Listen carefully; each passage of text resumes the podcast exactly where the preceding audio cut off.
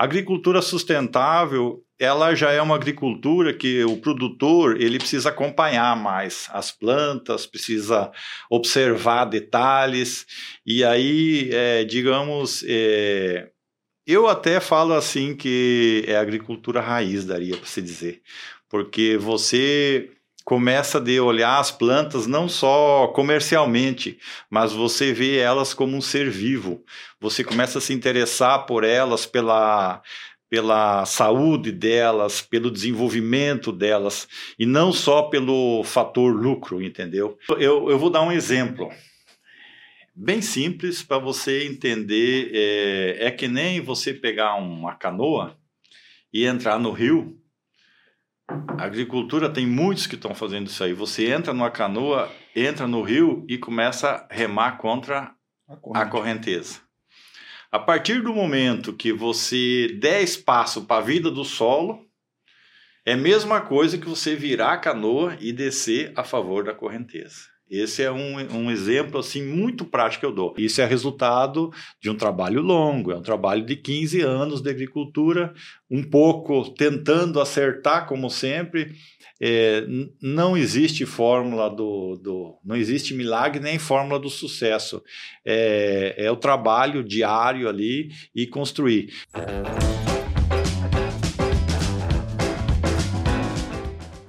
Café Brothers episódio 61. Tá com dor de garganta. Tá, calcula se não tivesse, né?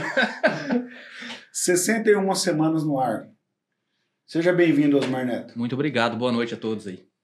Seja muito bem-vindo, Tiago Tamioso. Obrigado. Boa noite, nosso diretor, Tiago Torado. Boas noites. Um abraço aí pro Vadinho e pro Álvaro Lanza. E eu vos apresento, né, o William Xandó, o cara que conduz a parada aqui do Café Brothers. Você percebeu, deixa eu parar um pouquinho, você percebeu que o Thiago Torado ele é tipo sombra do ratinho? é, ele fala, ele fala ninguém vê, né, cara? Osmar Neto, fala dos nossos patrocinadores aí. Quem que faz a parada acontecer? Bom, vamos lá. Primeiramente, Gold Cereais, a maior melhor corretora do MS. Central Serviços. Espe especialização em coletadeira John Deere. O cara é craque, vale a pena. Celerium Telecomunicações, a internet mais rápida que o pensamento. Nossa, oh. cara. Esqueci de alguém? Ah, 454. 454, mil perdão. Que faltou o 3454, esqueci. É a agência de marketing digital do é nosso isso aí. Thiago Torado. Perdão, Torado, esqueci 3454. Perdão, Sombra. tô brincando. 454. Fala do nosso QR Code. Ah, tá. O nosso amigo Xandó hoje ele tá com a gargantinha do Odói. Aí o que, que acontece? O que, que é o de hoje? É uma PEC. Uma PEC?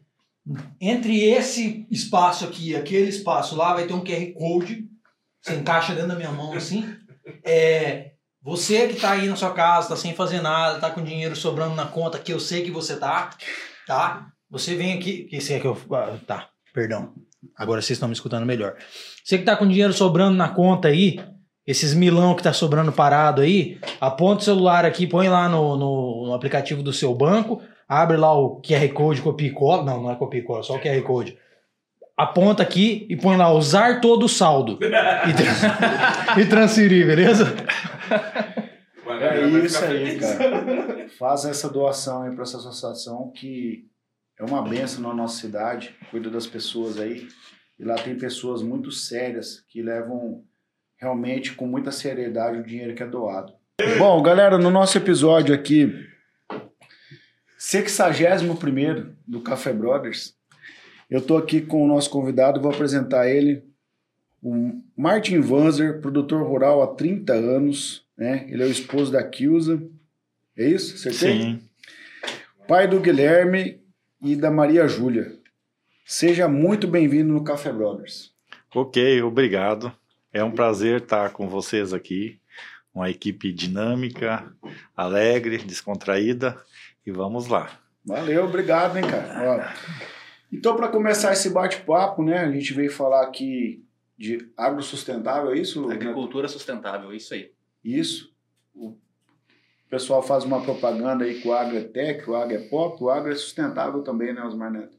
Então puxa aí o nosso bate-papo com o Martin. Vamos começar com a braba, né, Martin? Ah, vamos para o que viemos. Você era um produtor eh, tradicional, continua sendo, lógico.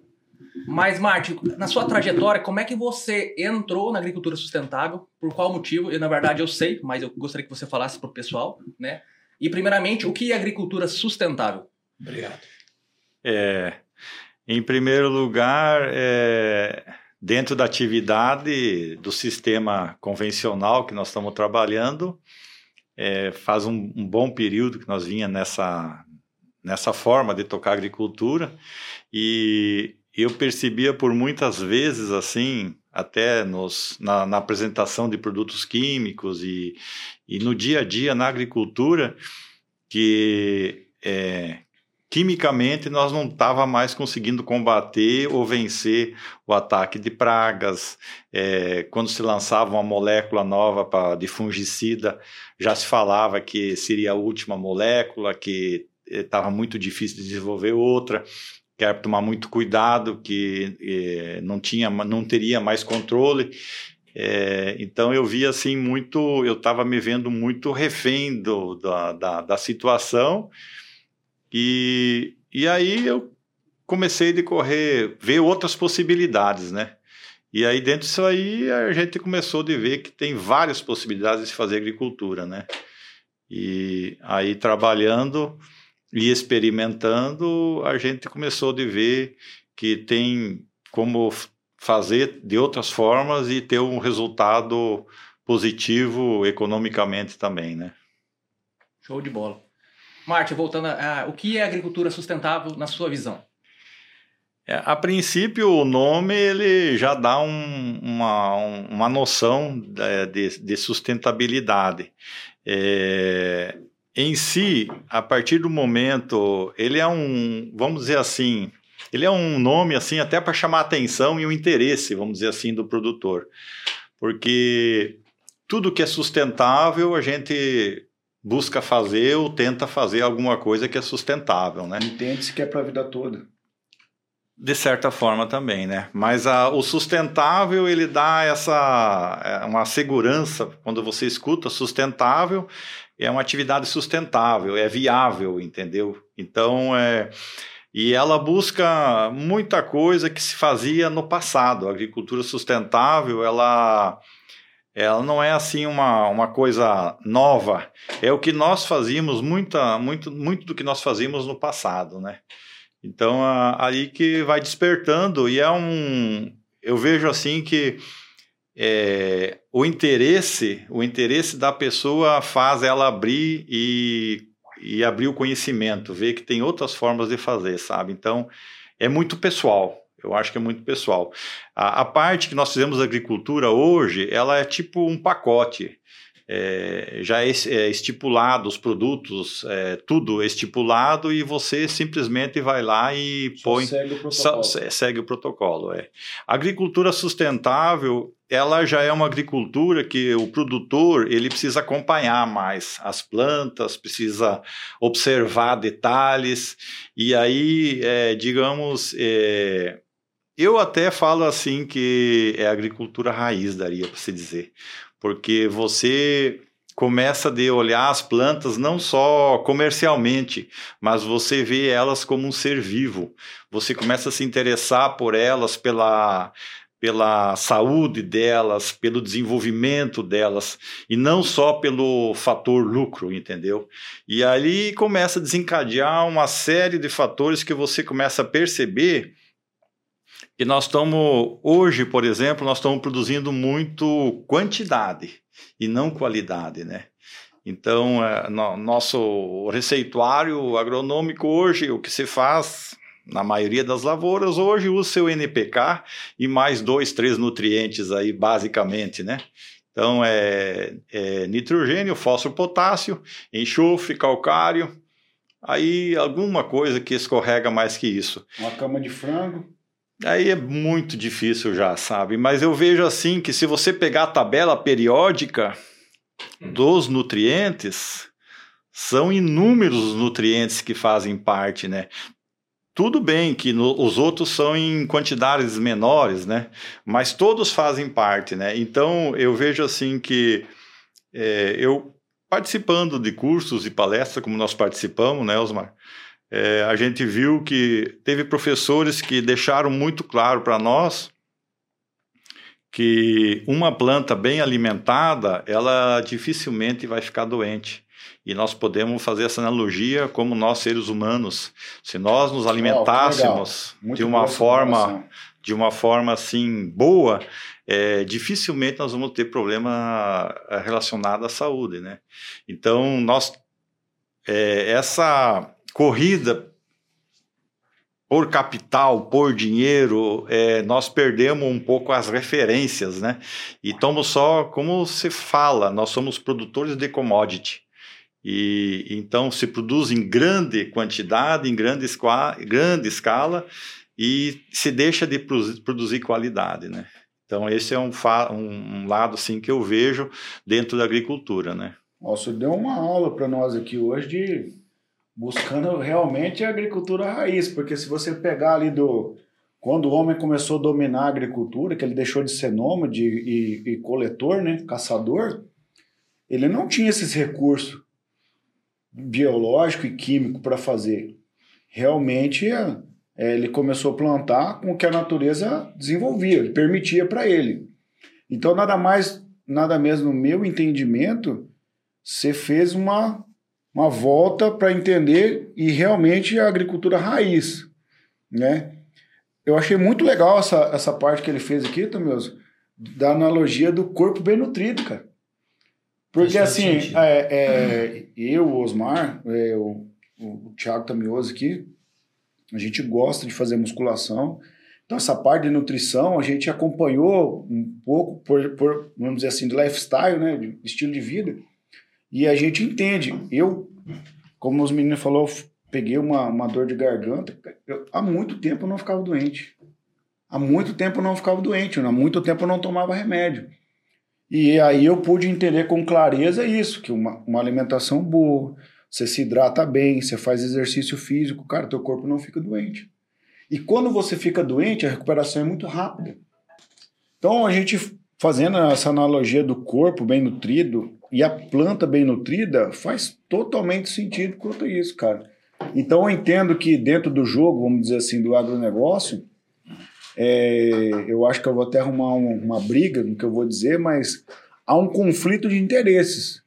Porque se você traz essa agricultura raiz à tona, você diminui o número de químicos Sim. que você vai usar.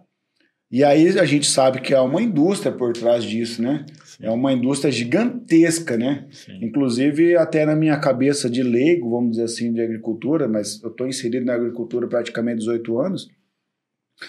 Toda vez que sai uma, uma, uma, doença, já tem um remédio, um veneno pronto. Sim. Por exemplo, quando saiu a ferrugem da soja. Cara, já tinha um fungicida já para aquilo. Então, na nossa cabeça de leigo, fala, pô, parece que criaram uma doença e já criaram a, a, a... Eu vou aproveitar até o gancho dessa conversa sua, por exemplo, com relação a fungicida. É, eu não sou assim contra o químico. Eu sim, só, sim, que, e, que nem você está falando assim, é, eu vejo que essa linha, é, puxando que nem nós começamos falando em sustentabilidade, mas aí entra a parte biológica. Então, a parte que nós tínhamos assim é, evidenciado, o meio que em primeiro plano, é a parte física e química.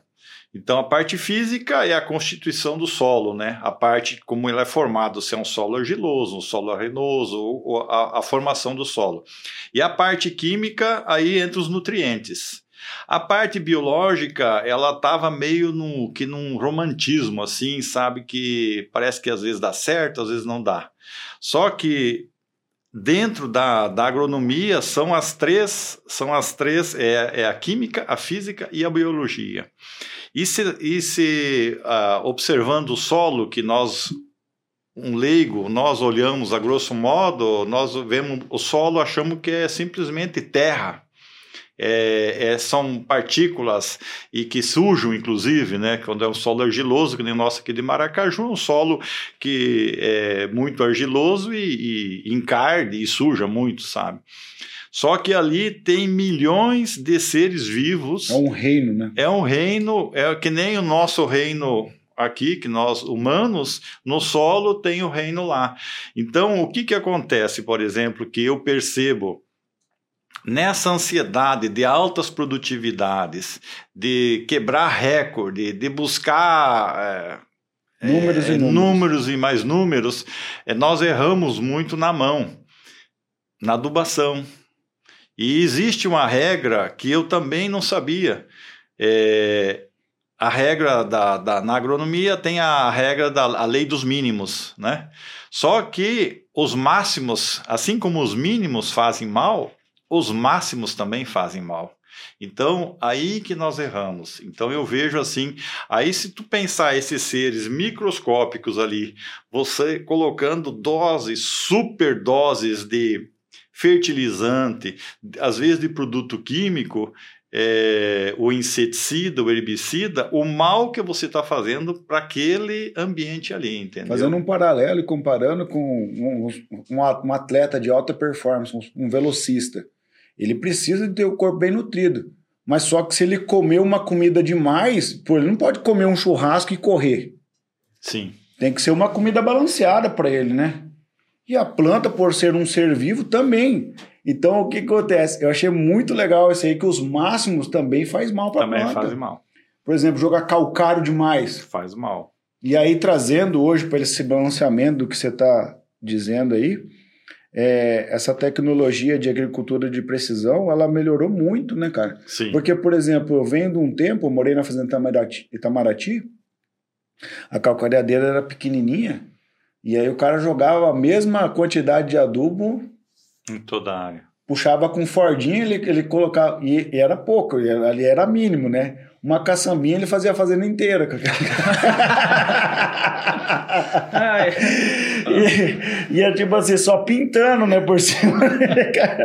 não, a gente tá dando risada, mas não era assim? Sim.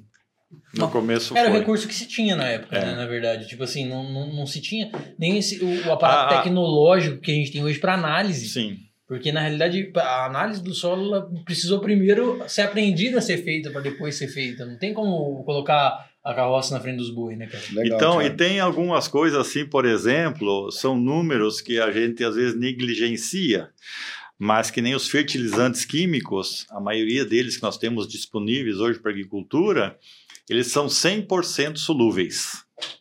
Beleza? Solúvel para a galera que está nos ouvindo seria o quê? Solúvel é se você colocar ele tipo na solução de solo e com a água da chuva, ele vai se tornar, é, ele é 100% solúvel, ele vai derreter, ele vai, é, ele vai dissolver 100%.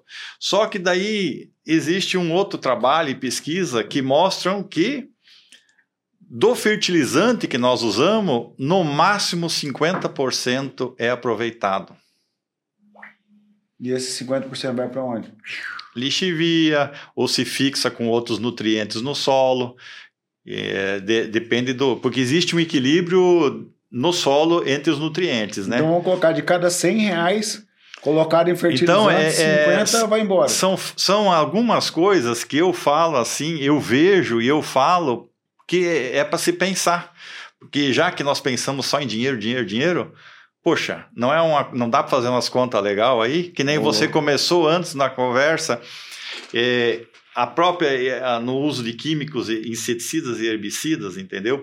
Então é só que nós precisamos desenvolver um ambiente favorável para a parte biológica para ela nos auxiliar.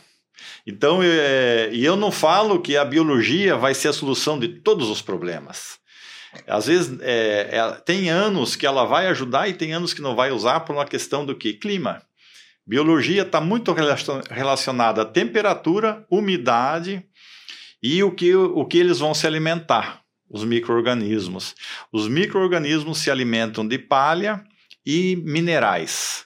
Então, minerais que às vezes estão é, ligados com outros minerais, ou a própria palha, que tem minerais também na palha, que está em, em, processo de decomposição, os micro-organismos é, se alimentam e na hora que eles morrem, eles ficam disponíveis para a planta. Esse é o nutriente mais disponível que tem para a planta melhor do que o próprio químico. Então, entendeu? mais uma vez, o plantio direto virou o jogo. O plantio direto, bem feito, é um passo gigantesco é, nesse sentido aí. Então eu vejo fundamental, porque muitos querem fazer ou quer trazer a biologia para o solo, mas não tem cobertura, não tem palhada, é, então falta muita coisa. E é tipo assim, é que nem você jogar um, um, um, um peixe é, num ambiente que é, não é favorável para ele. Ele logo vai morrer, sabe? Então, é, nós jogar esses micro-organismos num ambiente que não é favorável para ele, ele vai se perder. Ele pode até dar alguma açãozinha, uma reaçãozinha, mas o ambiente não é favorável. Né? Sabe o que, eu tô rindo, Martim? Porque o, o Tiago Tabioso ele tem uma observação, que ele, uma reflexão que ele já fez comigo, que cada coisa precisa estar no seu ambiente. Você lembra disso? Você fala um pouquinho para nós aí, Thiago. Ah, não vou lembrar, não. Cara, que eu. ó, é, pega o, é o macaco e o peixe. Ah, tá, é a parábola. É é uma parábola chinesa, na verdade. Que diz que um macaco tava passeando na floresta e aí viu um peixe. E aí olhou o peixe dentro da água e pensou, putz, esse peixe tá se afogando. Vou lá. E aí pegou esse peixe e tirou o peixe da água e, e respiração boca a boca e massagem cardíaca e o peixe morreu. Mas por que, que o peixe morreu? Se eu tivesse chegado antes, eu tinha salvo. Aí, por, qual que é a, a, a, a lição de moral por trás disso? É que tudo tem seu tempo e seu lugar certo. Não adianta você querer forçar as coisas, que as coisas não acontecem no tempo que você quer. Ela, a coisa tem um, um tempo determinado, um ambiente determinado e uma maneira determinada de funcionar. Então, o que você está falando, pelo, pelo que eu entendi dentro da reflexão do Xandó, é isso aí. Que as coisas têm uma maneira determinada de funcionar. Sim. Você estava falando, eu só quero fazer um- uma pergunta. Quer dizer, então, que, que de certa forma, o que o está sendo feito hoje é uma saturação do solo. Exatamente, isso que eu vejo. É, é, não sei se vocês lembram, há uns dois anos atrás, é, deu muita chuva, principalmente no Paraná, ficou 20, 30 dias, chuva, chuva, chuva. O sol já estava tudo na fase de granação, bajado, e começou a cair as vagens. Ele abortou. É. Então, um dos fatores que, que aconteceu naquela situação ali, eu, eu vejo assim, é, tem que se pesquisar e ser feito trabalhos, mas a, o solo encharcado, é, todo o químico que tiver lá, ele se disponibiliza. Então, é, todo o excesso, se ele não, não tinha diluído ainda, estava de forma sólida, ele diluiu. E aí é tipo assim, é, é que nem você servir, nós está num, num, num jantar assim, nós servimos assim, aí chega, você está servido. O cara pode chegar e botar uma bandeja. O que, que você mais gosta de comer? Churrasco com, com churrasco eu gosto. Beleza. Aí você está servido, daí não, obrigado, estou servido, não quero mais. picanhona. O cara pode chegar e botar uma picanhona, vai dar uma olhada. Às vezes tu vai tirar só uma lasquinha ali, mas você vai, não vai? Você saturou. Não tem comida boa para quem tá com a barriga cheia. Isso aí. Então, é, a, esse é um- uma das coisas assim que logo, quando você me perguntou, eu sei que fez essa eh, reflexão, eu logo recordei dessa, desse episódio aí. Assim como outros que acontecem. Outras coisas, por exemplo, que eu vejo, é, é, tem muitos problemas de doença, por exemplo. É, um fator assim que eu vou, vou colocar, não é com relação, não podemos generalizar, tem que ser pensado, tem que ser observado. Por isso que a agricultura é, raiz, que nem a gente comentou, ela tem que ser observada. A pessoa tem que ser uma pessoa interessada, gostar de planta e olhar as plantas, olhar as plantas como se fossem praticamente filhos da gente, observar os detalhes, porque não é só as olhar de dentro da caminhonete. Sim, porque as plantas elas mostram o que elas estão sentindo, assim, o que elas estão passando a situação. Então, se tu tiver cuidado pela coloração, se ela está murchando, se ela está derrubando vagem, você vai perceber que tem alguma coisa errada e aí você vai ter que tentar buscar entender. É, tem coisas assim que, é, numa ocasião, eu achei muito interessante e eu falo assim para você que a gente consegue hoje falar com as plantas. É uma coisa, é meio, meio, meio doido uma conversa dele. Mas hoje nós Ah, temos. Tem gente que fala com planta. Tem, então vamos lá. Tem como conversar com as plantas? Tem. Tem muita ferramenta, por isso que, que nem o, o, o Xandó falou, tem muita ferramenta, muita tecnologia, só que nós não sabemos usar. Entendeu? Então vou, vou, vou citar um exemplo. Por exemplo, o que, que se passou comigo? É, Basicamente, eu fiz o, o, dever de casa nas correção de solo, como era a recomendação feita através de agrônomo e tudo mais. Aí depois entrou a segunda fase, que foi as taxa variável, aplicar produto em taxa variável e tudo mais. E com cada evento, aí depois entrou soja transgênico, entrou cada evento que vinha, eu pensei, bom, agora eu vou estourar a boca do balão, agora eu vou colher para valer, agora acabou.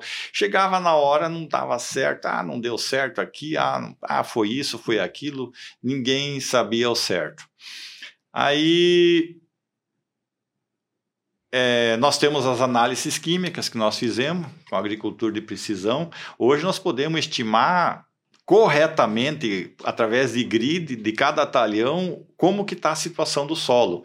Então, e eu tenho, eu tenho situações de solo assim que se eu olhar a parte química, que é a parte da análise química, ela está ótimo, Perfeito. perfeito, só que não está produzindo. Bom, aí pode entrar compactação, pode entrar problema de doença do solo, pode entrar Clima. Pode entrar o clima também, mas às vezes até com clima bom, aquele Não. talhão que é o filé do boi não está produzindo. O que que você faz? Você pega, faz análise da folha da planta e faz análise do fruto da planta. Ali você vai ver se, porque eu tenho vários lugares lá que o solo está perfeito, quimicamente corrigido, certinho, certinho, e não está produzindo. Quando eu fui ver na análise foliar ou na análise de grão, eu percebi algumas deficiências, que o nutriente está no solo e a planta não está conseguindo Consumir. cons- cap- captar, se alimentar daquele alimento. E aquele alimento ali, aquele nutriente ali, ele está limitando a produção da planta.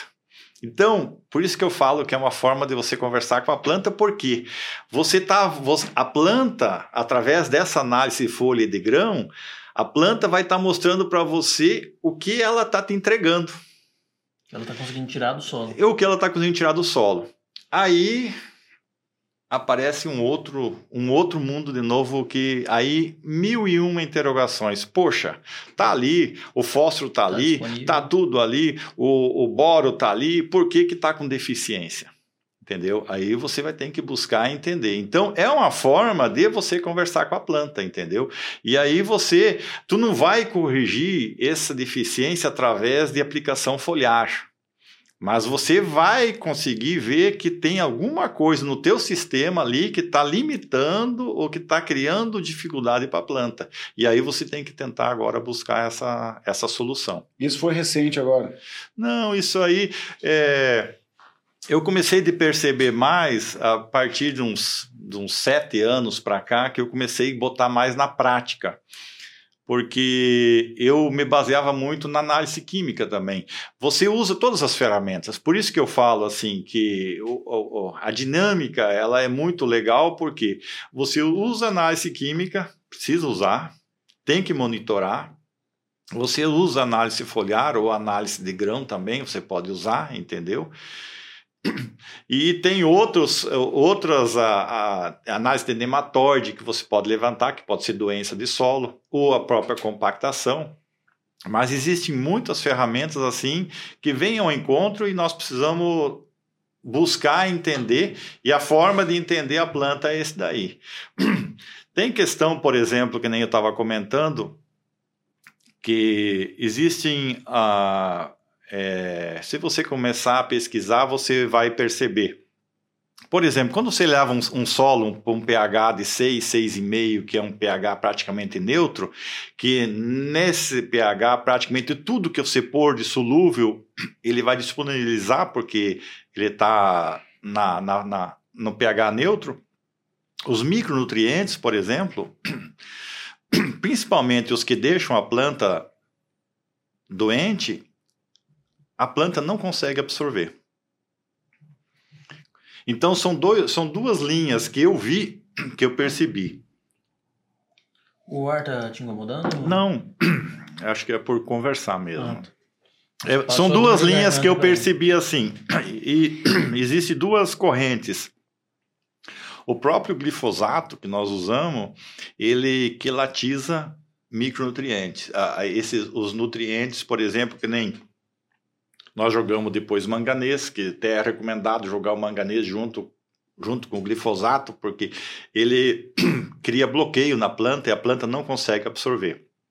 São quantidades pequenas que a planta precisa, mas são nutrientes que não deixam a planta ficar doente. O cobre, o manganês, o ferro, principalmente os metálicos. Então, só que são duas linhas. Ou pode acontecer pelo pH elevado, que pode gerar essa deficiência na planta, ou pode acontecer por causa do próprio glifosato, que todos nós somos reféns hoje e usamos. Tem como não usar glifosato hoje? É difícil, muito difícil, né? Mas é, eu não quero entrar assim no, no, no, mérito. no mérito da questão do glifosato, sabe? Mas é, existem muitos questionamentos com relação ao glifosato, inclusive com relação a problemas de saúde também. Que parece ser um produto assim que quando ele bate no solo, que a gente aprende, quando ele pega no solo, ele se degrada, né? Mas não. Então, aí nessa situação, por exemplo, quando a planta. Aí o que, que acontece com a planta? Quando falta cobre, manganês, zinco, é, ferro, a planta fica mais facilmente doente. Aí o que, que nós fazemos? Nós aplicamos fungicida. Para tentar corrigir essa falha de nutriente. Exatamente. Produzimos bem? Produzimos. Dá certo? Dá. Só que o produto, o alimento, é um alimento carente de ferro, de cobre, de manganês, de zinco. Por isso que nós temos que usar os produtos que vocês usam bastante, que você vê que são doses pequenas, que vocês usam quando vocês fazem exercício, para vocês ficarem em forma. Mas é. são necessários o organismo, mesmo que em doses pequenas. Então, o que, que nós estamos fazendo? Nós estamos produzindo plantas que têm deficiências de nutrientes. E elas mesmo ficam doentes. E aí, como o professor explicou, por que ao invés de nós farmácia usar o fungicida que simplesmente está mantendo ela de pé, por que, que nós não alimentamos a planta para ela não ficar doente? Entendeu? Então, eu, eu prefiro correr nessa inversão de tentar alimentar melhor a planta para ela não ficar doente, entendeu? Que hoje faz o que? Duas de fungicida no soja? Ah, quatro aplicações, quatro três, quatro aplicação, aplicações. Caramba, é, mano. No mínimo três, né? Alguns por capricho fazem quatro, né? Ô, Marte, eu quero entrar na questão de resultados. Por que, que eu tô falando isso?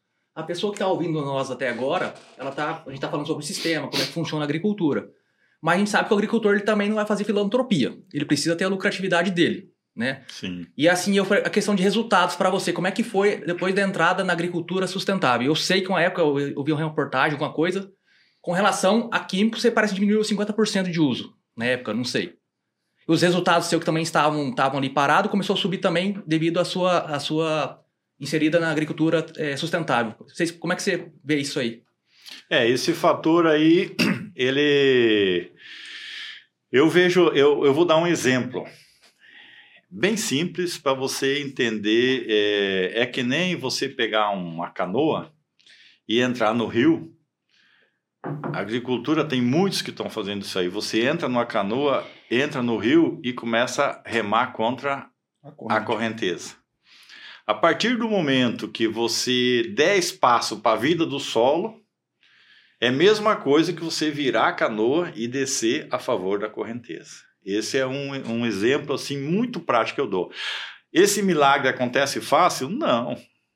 É com trabalho, com dedicação, com observação, né? E aí existe alguns alguns manejos que precisam ser feitos para isso para desencadear isso aí. Então, um deles que eu falo são o plantio direto, uma boa cobertura. Esse eu, eu vejo como um dos primeiros passos. O básico. O básico dentro da agricultura. E aí ela se torna é, com certeza mais sustentável. Porque num evento de veranico, num evento de seca, que muito acontece para nós aqui, ele sempre vai ter um fôlego a mais. Vai resolver todos os problemas? Não vai, mas vai dar um fôlego a mais, entendeu? E esse é o primeiro passo. Aí, o segundo passo, eu tinha para mim que palhada era matéria orgânica. Aí um professor, uma das primeiras coisas que ele ouviu o professor falando, disse: Olha, palhada não é sinônimo de matéria orgânica. Você, poxa, mas então o que, que eu estou fazendo, né? Mentira para mim a vida inteira. É, porque eu pensava que eu estava. E só que a minha matéria orgânica no meu solo vinha melhorando muito, muito devagarzinho, muito aos poucos. Mas todo ano eu planto milho com braquiária, né? Mesmo colhendo um pouco menos de milho, eu planto milho com braquiária. Aí, aí, na, aí ele explicou que, por exemplo, é, ao nós, que nem nós, nós inserimos agora no manejo que nós estamos fazendo, a gente está é, inserindo comunidades de, de micro-organismos. essas comunidades, elas ajudam a decompor a palha. Então, Sim. o que, que acontece? Quando você, por exemplo, é, deixa ao léu é, o próprio sol, a chuva, ele, o, o intemperismo, ele vai degradar muito daquilo ali. Muito vai se perder. O vento até pode levar, de muito que leva, se não tiver uma cobertura boa, ainda varre o que tem em cima, entendeu? E quando você começa a inserir essas comunidades, você começa a transformar aquilo ali numa coisa que é útil para o solo. Combustível, entende? comida. Exatamente. Seriam tipo lactobacilos para dentro são, do... São, é, são vários. Por exemplo, que nem eu falo em comunidades, por exemplo, são várias. Porque tem outro fator, por exemplo, que é muito dinâmico se você olhar a nossa agricultura. Realmente, é, é, nós plantamos soja e milho. Nossa região aqui é soja e milho, né? Beleza, soja e milho. Só que para um pouco para pensar. Nós estamos plantando duas espécies de cultura no ano Bah, mas são duas. Não, beleza, são duas. Mas no ano são duas e ano a ano. Ano a ano. Então vamos puxar 10 anos. Ah, faz 10 anos que eu planto soja e milho. Beleza, 10 anos. São duas espécies de planta que você está mantendo em cima do teu solo. Portanto, toda planta, assim como nós seres humanos, cada um é profissional no que, no que ele faz. Porque ele vai se aperfeiçoando, ele vai se dedicando, o tempo vai passando, vem vindo experiência, então cada um é profissional no que que faz. A planta, ela é profissional também. E aí, por exemplo, tem coisas que ela vai. É, tem nutrientes que ela precisa em maior demasia, tem outros que não é necessário. E como são duas plantas só, nós estamos eh, nós estamos assim, a, a, a, gente acaba, vamos afunilando. É, nós estamos é, nós estamos assim, são duas plantas só por ano. Tem uns às vezes que é uma planta só, uma, uma vez só, sabe? Nós não estamos trazendo diversidade. Está empobrecendo. Empobrecendo, sabe? Então, é, o que nós precisamos trazer é mais diversidade. A diversidade deixa de, de criar, tipo, doenças. Quebra ciclo de doença. Exatamente. O pessoal reclama da geada, mas geada também é importante, né? Também faz parte do no, nossa região aqui, às vezes castiga um pouco por causa da nossa, da, da nossa cultura que nós plantamos, né, desenvolvemos aqui. Mas né? biologicamente falando, ela é importante também. Ela faz parte e é importante, né? Só que para cada ambiente existe a cultura ou a planta que é adaptada. Né? Tem então... uma outra cultura dentro desse contexto que você vê para a nossa região que seria uma opção? Economicamente, eu não vejo assim é, outras culturas muito além disso aí. Um girassol, um sorgo, um milheto. É, aí é questão de mercado, né? Então nós somos muito. Feijão. É, a possibilidade, mas tudo é um mercado mais restrito, não é um mercado de commodities. É, de, de venda rápida, de, de, de, pagamento de cash ali, sabe? É um mercado já meio, é meio complicado. Essas outras... O produtor rural, nesse momento que o mundo se encontra, ele está meio refém do mercado? Não, eu acho que é, nós sempre temos que fazer um levantamento, precisamos fazer um planejamento, né? Mas uh, tem acompanhado é, graças, graças a Deus que o governo não interfere. Os, pelo menos o governo que está aí não, não interfere em câmbio, não interfere. Então, apesar de ter essas oscilações que nem o dólar está alto, mas a commodity tem acompanhado de certa forma. Então a, a, conta acaba meio que sempre fechando. Né? Agora, quando há intervenção em cima de, de, de, preço? de preço, ou querer segurar o produto aqui dentro para ficar barato e coisa e tal, coisa assim, aí vira um caos, porque nós somos dependentes totalmente hoje de adubação química 90% é, é importado, né? E produto químico também, herbicida, inseticida, grande parte é, é, é vem, é importado também, entendeu? Para a gente dar o um cheque nessa, a, nesse assunto a gente está falando sobre agricultura sustentável, hoje você consegue agregar, agregar valor no, no teu produto? Não. Trabalhando dessa não. forma, seria mais basicamente Baixar que... o custo de, de produção, consegue mais, baixar. Mais por questão de baixar custo. É. Mas o, o soja convencional, ele não tem um valor maior? Não, se partir para o soja convencional, tem anos que ele tem prêmio e tem anos que não tem. E aí tem o soja orgânico também, mas aí a, a normatização é, é bem complicada da, de, de culturas orgânicas, né? Porque aí você não pode usar nada de adubação química, não pode usar herbicida, inseticida. É, daí ninguém usa do lado, vem tudo pro teu daí. É complicado. é complicado. Não sei, faz sentido pra você. Ah, daí, não, tipo, e, você planta lá orgânico, tudo lá, tua lavoura bonitinha, aí todo mundo. No, a convenção é, é transgênio, transgênio, as pragas vai vir tudo pra você. Pô. É, e pelas é. normas tem a questão de barreiras e tudo mais, mas não segura, né? Porque o vento passa ali, uma, uma aplicação, leva tudo embora, não tem como. É, voltando, que nem voltando à pergunta que o Neto fez, por exemplo, é, você, se você buscar observar mais as plantas e não usar aquele é, que nem nós temos um, praticamente um cronograma de aplicação, né? De, um calendário, um, né? Um calendário de aplicação. É, cada 15, 12, 15 dias está entrando com uma de fungicida e tudo mais. É, só que vai cobrar mais de quem? De um técnico agrícola, vai ter que se cobrar mais do agrônomo, ele observar, olhar se tem necessidade ou não, mas é, se você conseguir segurar uma aplicação de fungicida, já é um, um valor, uma receita bem considerável para a nossa atividade do dia a dia. Aí, o resultado os, final, né? É, isso, é, isso é tudo baseado na observação.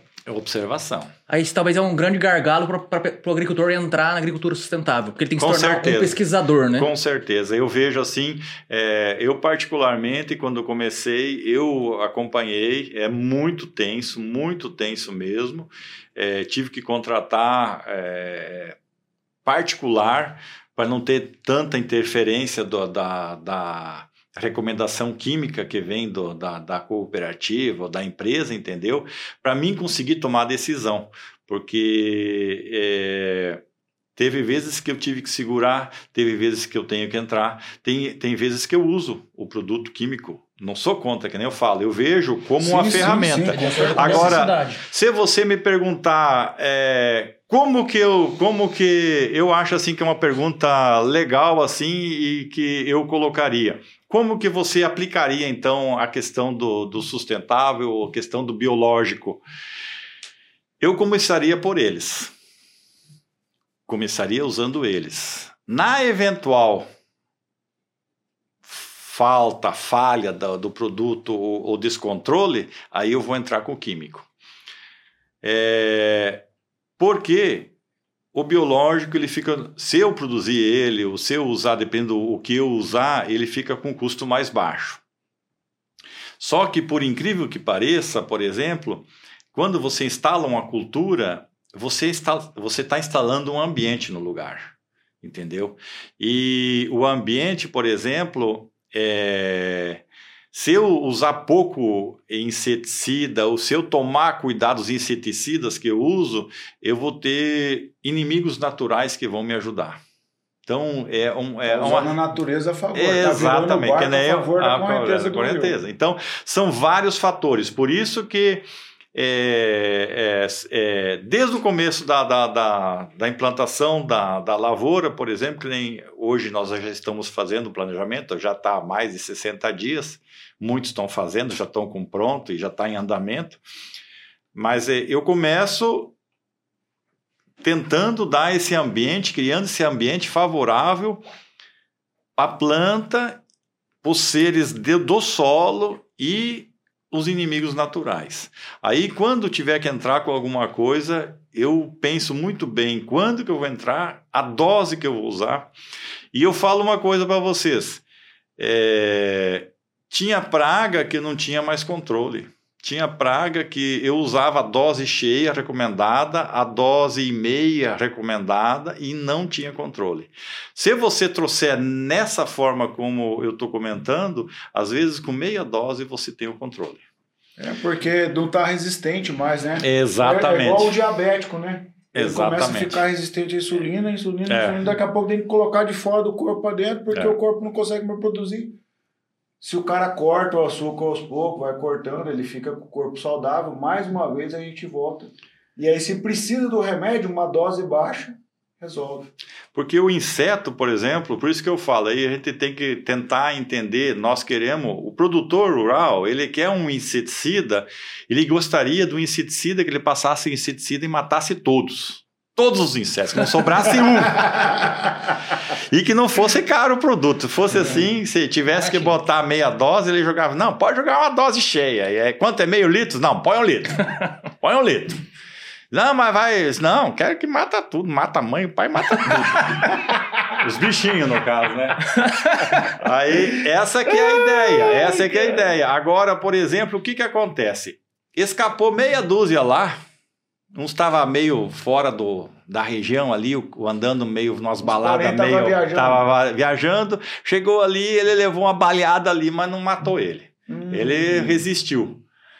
O que, que acontece? Tem inseto que se produz, se reproduz a cada 12 dias, tem inseto que se reproduz a cada 15 dias. Então, no período da cultura de 90 dias da cultura, ou de, vamos pôr aí 100, 100 dias, 120, mas já entra na maturação.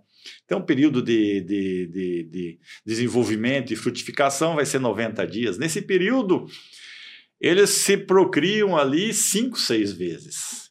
Então, o que, que acontece? Um inseto daqueles que já recebeu uma quantidade não o suficiente, ou que comeu numa parte da planta que não tinha muito inseticida, ou coisa assim, ele vai criando resistência, que nem você falou. Ele já passa para os filhos dele a resistência. Aí você entra lá com a dose recomendada, ele vai matar uns que pegou, uns meio novinho ali, meio despreparado e coisa e. Mas os outros tudo vai sobreviver. Se sobreviver 30%, olha a multiplicação que vai dar, entendeu? Nossa, então, cara. ele é assim, é uma coisa, é, é, uma coisa assim. Agora, quando você joga um inseticida muito forte, por exemplo, que mata tudo, tu mata Tu mata pai, ah. mãe, filho, mas mata o inimigo, mata mosca, mata aranha, mata tudo que tem. Mata os inimigos, mata amigos. Tudo. Mata os inimigos até o fica só. nuclear, morre é, todo mundo. Exatamente. É. Então. mata até quem come o bichinho. É verdade. Cara, o furadana foi, foi proibido, né? Foi. Ô, Márcio, você falou sobre multiplicação e a questão da multiplicação on farm. Como é que tá essa questão do Senado? O Senado proibiu? E, tá, tão Está sendo trabalhado, eu participo do, do, do GAS, que é um, um, grupo de agricultura sustentável. É, Existem trabalhos é, em, correndo em Brasília é, é para liberação. É, eu parti mais até porque a multiplicação, existe a multiplicação dos isolados, que é uma multiplicação extremamente técnica tem que ter muito capricho, muito cuidado. Então, realmente, se você for é, olhar a legislação, se você for olhar é, tudo que se cobra dentro da agricultura, é, a, a, multiplicação de isolados, por exemplo, é, é, é difícil numa propriedade pela questão de higienização e tudo mais. Eu vejo assim que é muito falho. Só que o que, que acontece?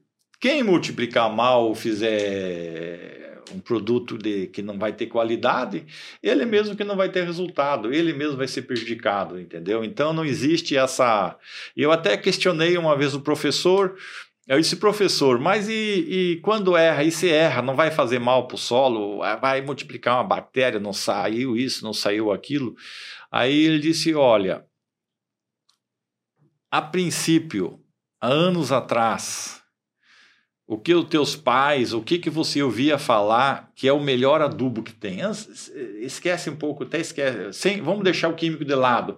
Qual que era a adubação que se usava quando podia usar, não em grande escala, mas o que, que se usava de adubação? Bosta. Bosta de vaca. Esterco. Aí ele disse, agora você me fala quantos milhões de dejetos de porcaria que você está jogando ali no solo.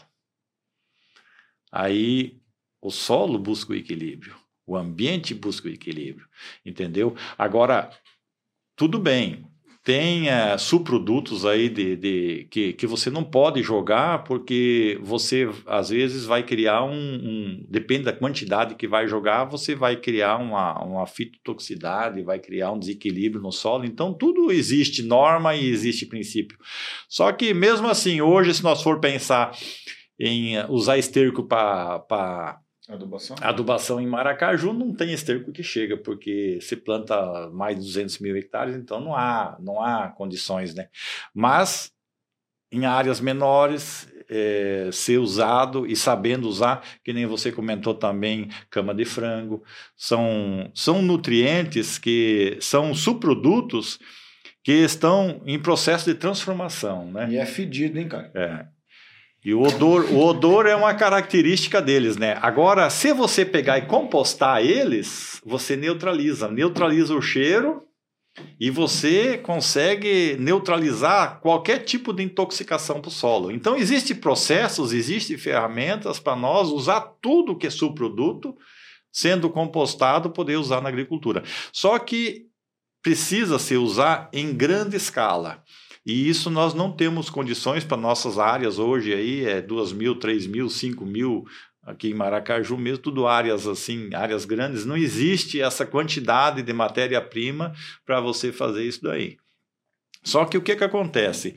Um produto desses traz N nutrientes, não é NPK. Essa que é a grande diferença. Porque aonde você colocar um, uma cama de frango gradativamente no solo ou compostada antes de pôr no solo, o resultado é fantástico. Você vai ver nas plantas, que nem eu falo. Aí você pode olhar lá, fazer uma análise da planta, da folha, e você vai olhar a planta e você vai ver. Então eu vejo assim que nós é, quando você começar a olhar sustentabilidade, quando você começar a entender o processo, é, mesmo eu não, não, que nem a pergunta que você fez que eu, que eu acho interessante, se agrega valor. Não agrega valor. Até então não agrega. Pode ser que até vá agregar. Mas eu vejo assim que ao você fazer esse tipo de agricultura, você está produzindo, você vai ter plantas mais sadias, você vai produzir com menos adubação, você vai produzir com menos químico e você vai ter o mesmo resultado. Só que às vezes financeiramente você pode até ter um resultado melhor. A partir do momento que você for aperfeiçoando o seu sistema, for checando ele, for corrigindo e buscando as falhas, você vai ter mais lucro do que no sistema químico. Agora eu faço, eu falo outra coisa assim interessante para vocês. O Neto acompanhou muito agricultura de precisão, acompanhou amostragem de solo. Não sei se tem mais uh, outros que tenham acompanhado essa parte aí, mas característico da nossa região, matéria orgânica aqui é em torno de 2,3, 2,2, 2,5 solos de Maracaju, sem contar esses solos arenosos aí que estão se expandindo para a agricultura, que é 1,5, 1,8 de matéria orgânica. E solos que a pecuária veio em cima, degradou, pela, pelo sistema que, que é praticado. E, e, e, os solos aí que já tem os trabalhos com um pouco de plantio direto, um plantio direto mais organizado, com, já com 8, 10 anos, 15 anos, você vê, vê alguma coisa aí de 3% de matéria orgânica, 3,5%. Eu consegui, eu tenho talhões que eu tenho 4,5, 4,8 de matéria orgânica. Uhum. Então, é, é, esse é um, isso é dados, isso é fato. Eu tenho, eu tenho, eu tenho análises que mostram isso aí, entendeu? Então, é, isso é resultado de um trabalho longo, é um trabalho de 15 anos de agricultura, um pouco tentando acertar, como sempre, é, não existe fórmula do, do, não existe milagre nem fórmula do sucesso. É, é o trabalho diário ali e construir. Então eu acredito muito em agricultura no sentido de construção. Eu vejo assim. Tijolo quando... cada ano. É um trabalho de longo prazo. É um prazo, trabalho de médio e longo prazo e é construção. E, e o solo, por exemplo, é o nosso alicerce, cara. E ele é fundamental, cara. O sucesso, o sucesso está no alicerce. Qualquer obra que vocês for fazer, qualquer empreendimento, o alicerce que vai ser o, o, o sucesso da, da obra. E a agricultura, o que, que é o alicerce? É o solo, entendeu? Então, é, quem uh, tiver. É, é um, eu vejo assim que é, alguns vão entender, outros não vão entender, e é, é, a dinâmica é essa.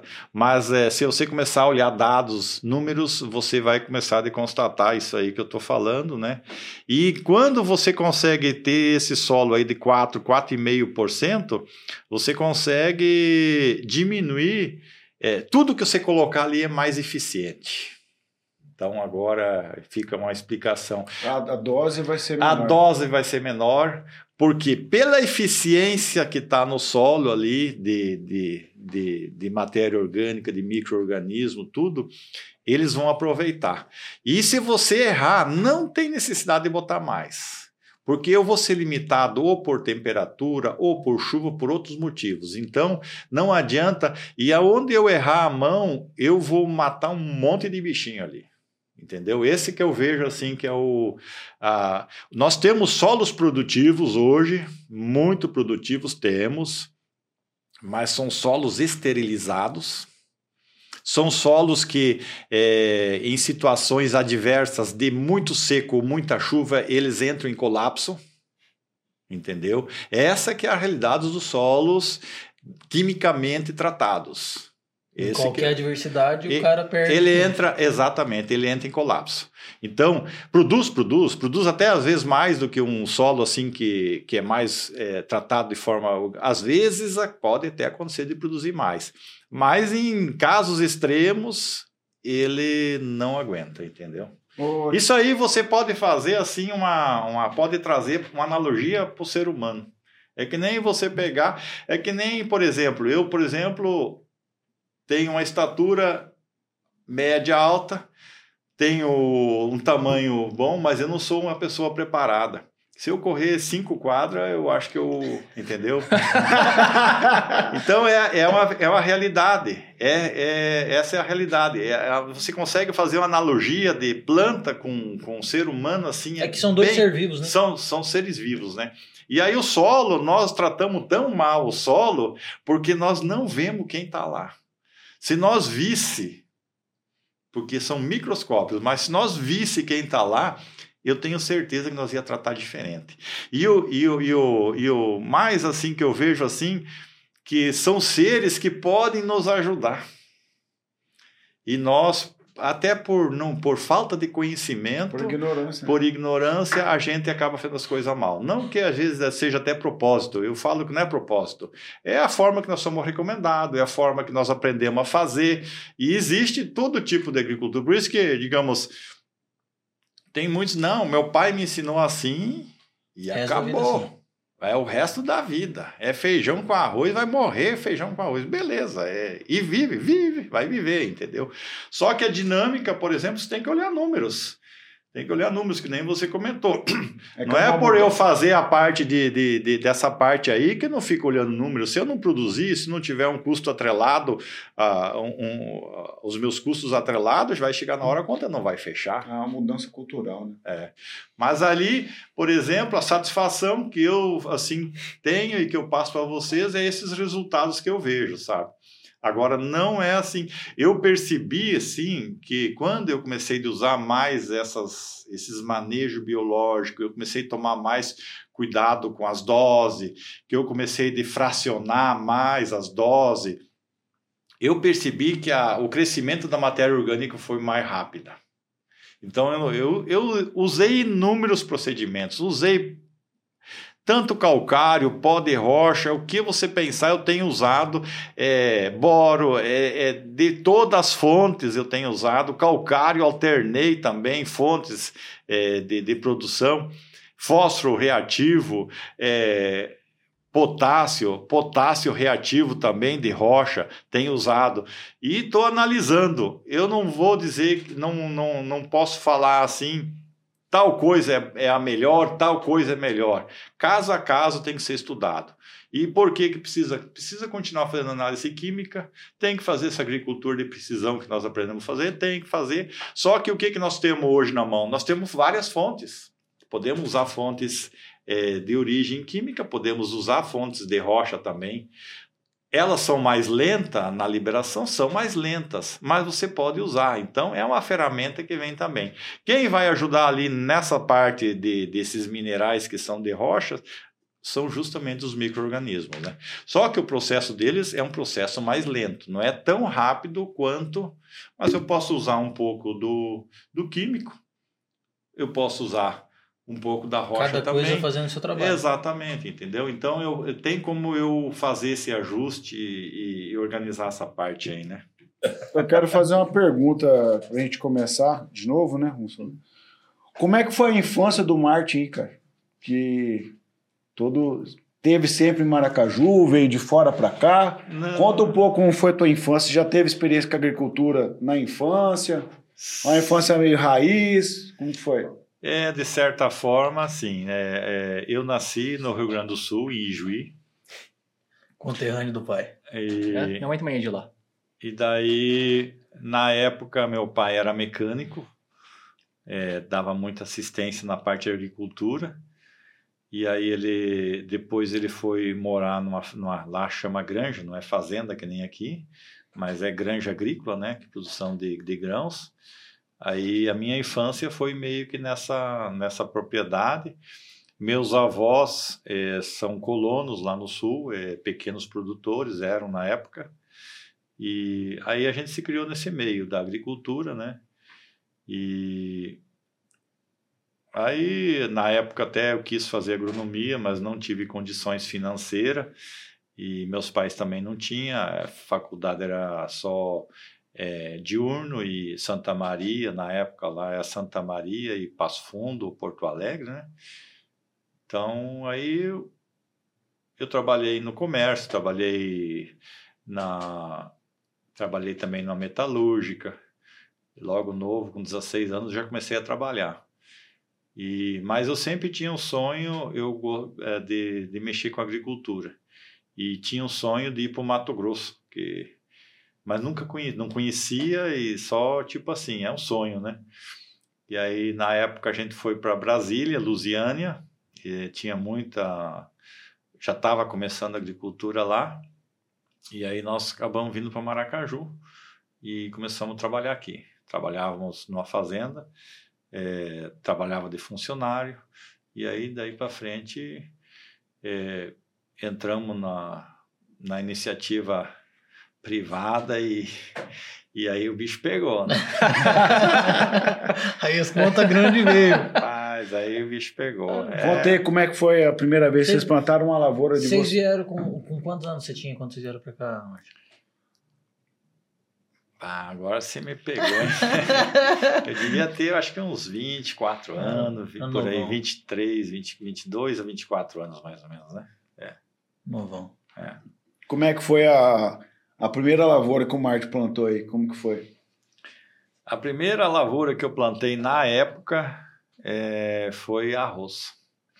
Porque eu peguei uma área De abertura? de abertura e, e aí nós plantávamos arroz de sequeiro, né? E aí eu plantei uns, uns quatro anos arroz. Plantava um ano arroz, o segundo ano, daí depois partia para o soja, né? É, o arroz, alguns anos tive sucesso e outros também não, né? Mas é, ele acabou meio que me viabilizando, né? E aí depois aí foi pro soja, né? Aí você tem aquela expectativa da primeira lavoura sua, tal, chuva, colheita. É adrenalina pura, né? Você fala que a metade dessa gurizada que usa droga, se plantasse lavoura, não, não usava droga. Não. Não. Não precisava. Com certeza, viu? É, Ia ficar acordado sem precisar. Fica noiado sem usar. é, é muita adrenalina, não precisa usar nada, né? Muita adrenalina, Não viu? precisa nem ir pra balada pra ficar a noite Não. inteira acordado. Porque daí é chuva, é geada, é falta de chuva, né, cara? Boleto chegando. E, muito, e falta de dinheiro também. O que, que te preocupa mais? Chuva ou falta de chuva? Muita chuva ou falta de chuva? As duas. Não, mas uma tem que ser mais que a outra, não é possível. Olha, é, a, a chuva só me preocupa na hora da colheita. Chuva em excesso na hora da colheita, porque já perdi produção. É, teve um episódio aí que uma áreazinha que nós arrendávamos em Guia Lopes, ela ficou sitiada, caiu duas pontas e nós não tinha como tirar a produção de dentro, né? Um ano de muita chuva, né? Então é uma situação assim que quando começa de chover, sabe? E e você vai pegando experiência, né? Tipo assim, é, um dia de chuva é legal, dois dias é mais ou menos legal. Terceiro dia de chuva não é tão legal assim. O sorriso já começa a diminuir. Quarto dia de chuva, quando que vai parar de chover? aí começa a inversão, né? E aí vai, aí, aí, aí acontece, das invernadas de sete dias, de 12 dias, já deu, sabe? Ah, Eu lembro assim, é, é. Então, quando é, a, a, a cultura está na, na fase vegetativa ou reprodutiva, ela tolera, mas não é muito legal, porque o sol, ela precisa de sol para fotossíntese, né? Então, tudo que é demais faz mal, né? E, e a seca, a seca é um é outra que nem nós tivemos no ano passado, né? E tivemos no, regiões aqui em Maracaju teve a questão do milho safrinha que foi afetada e soja também teve regiões normais, mas teve regiões assim é, muito fora da, da normalidade, né? E eu mesmo passei assim, um, eu nunca vi, eu não recordo assim de um ano tão tão escasso de chuva para minha região como foi o ano passado. Ô, Marte, dentro dessa tua experiência, per, é, persistência dentro do negócio, cara, eu vou, vou fazer uma pergunta meio cabulosa pra você. Como é que você sai do cara picareta hoje, cara? Porque assim, ó, você sabe que nesse, nesse mercado de químicos e biológico e, e tudo que tem aí, que, porque assim, ó, todo produtor que vem aqui, a gente fala que o cara vai numa feira, ele entra produzindo 30, sai colhendo 60, 70, lá na ponta tá com 90, né, cara? Passa isso que vai dar 5 sacas a mais. Passa isso que vai dar 10 sacas a mais, cara. Como é que você. você... Uma boa pergunta, cara. É isso aí. É, é a sensação nossa de ir num, num show tech ou ir num, num, num evento é, voltado para a agricultura. Os argumentos de venda hoje são muito fortes, é, são muito tentadores, né? É, precisa ter um olhar bastante técnico. Agora, em relação a produtos, eu, por exemplo, eh, Olho bastante, por exemplo, o que, que é, é, filtrado através da Fundação MS, que existe um, uma, uma, certa. Um aparato técnico. Né? É, um trabalho em cima, né? Mas mesmo assim, é, eu faço assim muito. Quando eu uso o produto, é, eu faço análise foliar, que nem eu comentei. Eu faço, dependendo do produto, eu faço análise de solo química é, se for um produto aí para um granulado, para corrigir alguma deficiência, sabe? Eu não faço, eu não jogo e, e vou correr, eu vou, vou ir pescar, sabe? Eu, eu jogo e eu vou, faço análise, eu, eu, eu comparo, sabe? Se eu ver que não, não dá certo, eu o ano que vem não, não já não uso mais, sabe? Então, e é uma coisa que precisa ser feita. E a agricultura, por exemplo, é, existe muito produto, existe muito milagre, só que um fator que tem, você tem que conhecer o teu solo, por isso que eu falo que é fundamental nós fazer as análises químicas de solo. Essa agricultura de precisão, a maioria acredito que faz. É, e você tendo esses dados na mão, você vai ser mais assertivo e mais preciso na aplicação do produto e no resultado também. Com certeza que ele vai ser um resultado, é, não é assim matemático, mas aonde tem deficiência, se você colocar um produto bom, você vai ter resultado, né? É assim, ó, é, por exemplo, vamos pegar um produto foliar, né? Adubo foliar, né, cara? É uma coisa que era nova para mim há uns, sei lá, uns 10 anos atrás, né? E daí, tipo, eu sou da mecanização agrícola, né, cara? Eu trabalho diretamente com o resultado, que é a colheita, né, Sim. cara? Mas a gente tá todo dia ali, né, cara? Com o gerente da fazenda, com Sim. o cara que faz a aplicação. E aí chegava os caras para vender o adubo foliar. Eu nem me recordo quando que saiu o adubo foliar, mas eu sei que era uma época que estava bem forte, bem latente. Aí chegava o cara para vender o adubo foliar. Ele dava explicação, às vezes a gente tava junto ali. Não, cara, tem que passar, porque o adubo foliar, né, cara, ele vai fazer absorção pelas folhas, tal, não sei o quê. Beleza. O cara passava e aí, tá, mas a planta vai ajudar no estresse, coisa, cara, era uma coisa linda de ver assim, sabe? Falei, rapaz, faz sentido mesmo, cara. Eu pensava na minha cabeça, eu ouvindo o cara, falava, rapaz, até hoje que eu vou comprar esse negócio, cara. Vou passar em mim. Porque assim, não, porque assim, ó. Tiago, o cara era muito convincente, cara. Sim. Aí, beleza. A explicação técnica dele, tal, tal. Falava a questão da fotossíntese, tá? O cara passava o adubo foliar, cara. E aí, tipo assim, cinco sacas a mais. Uhum. E aí, chegava no, na, perto da granação, ia contar coisas que não chegava naquilo que ele falou. E daí o cara falou assim: ah, cara, mas é, não choveu, né? É. Daí. cara, você vai fazer o quê, cara? Realmente não choveu. É. Entendeu? Aí o cara fala assim: ah, não choveu. Beleza. Aí tá. Outra situação. Dentro dessa mesma propriedade, eu no barracão. choveu demais. Daí tá. Aí, beleza. Cara, não tem. Tipo assim, não tem como se defender do cara. Não. Ou choveu demais, ou não choveu. Ou, aí, tipo assim, choveu o ideal. Ah, cara, que hora que você passou esse, esse adubo foliar? Ah, eu passei de manhã. Não pode passar de manhã.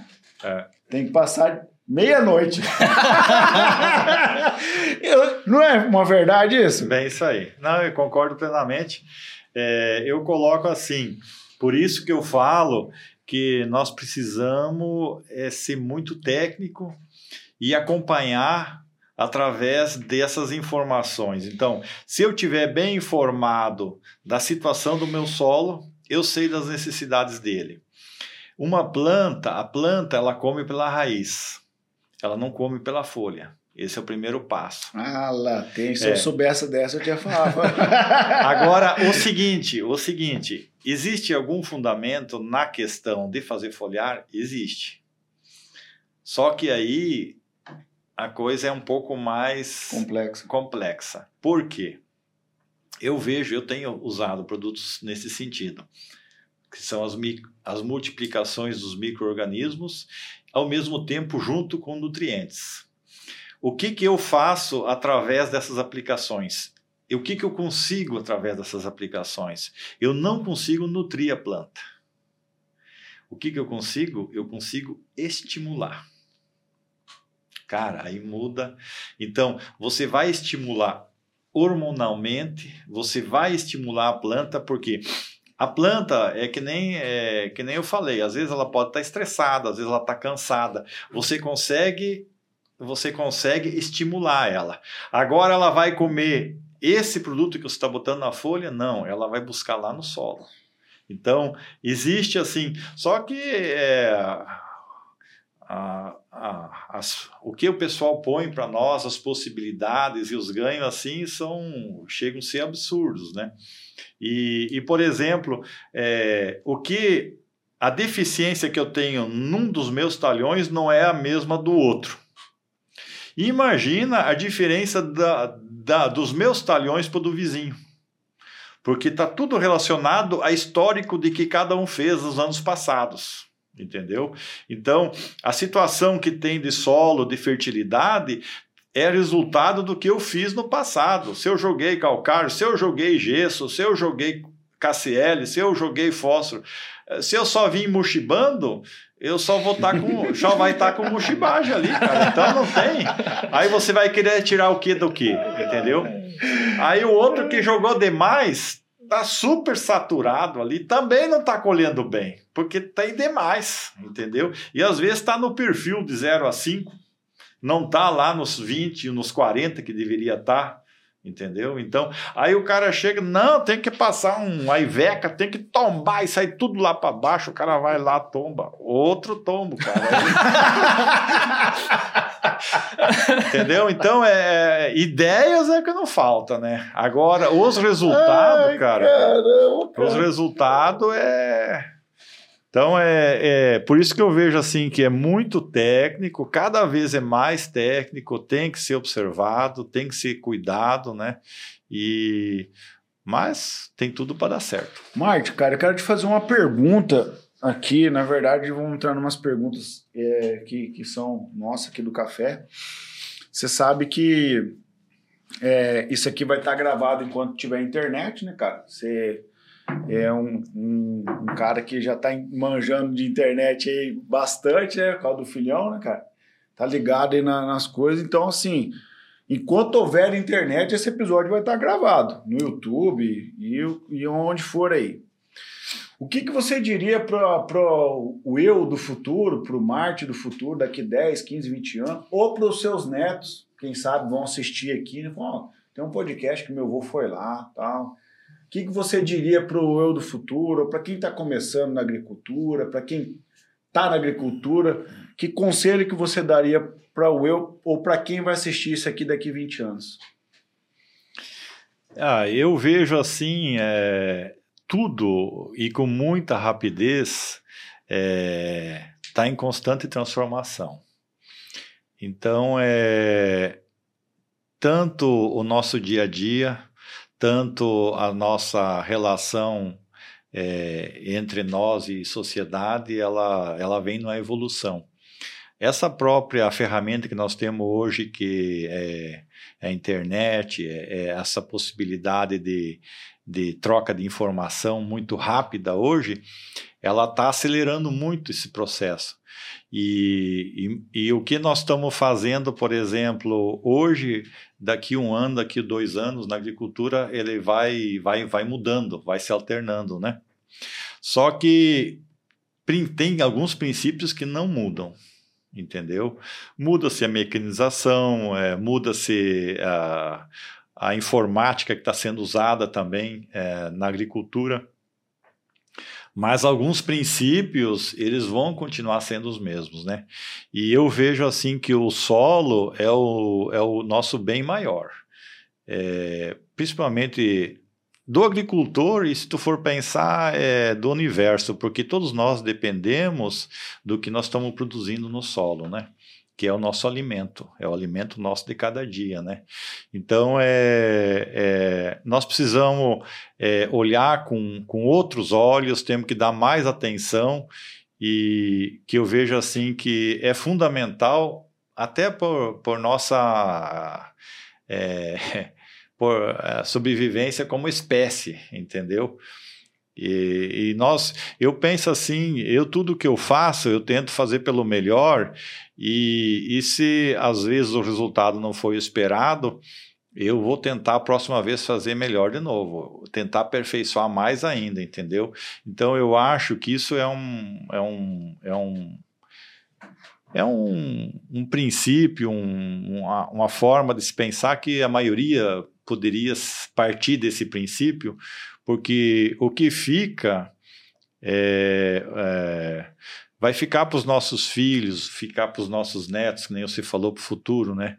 E, e eu sempre, eu que nem, o que eu não pude fazer, que nem eu não pude estudar, hoje eu estou tentando dar esse estudo para o meu filho.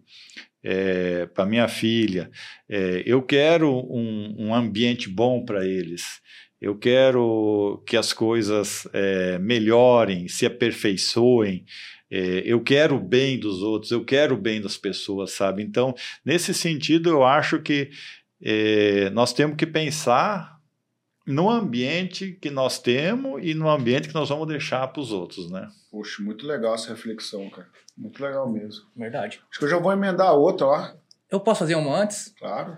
Quem que vai falar não? né? Como não, eu vou dizer que não? Você acha que eu vou arrumar confusão com um cara desse tamanho? Marte, antes nós estávamos falando sobre a questão do alicerce, né? Na agricultura é o solo, né?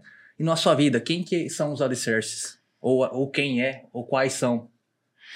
Na minha vida é, é Deus, pátria e família. É, não sou... Eu acredito...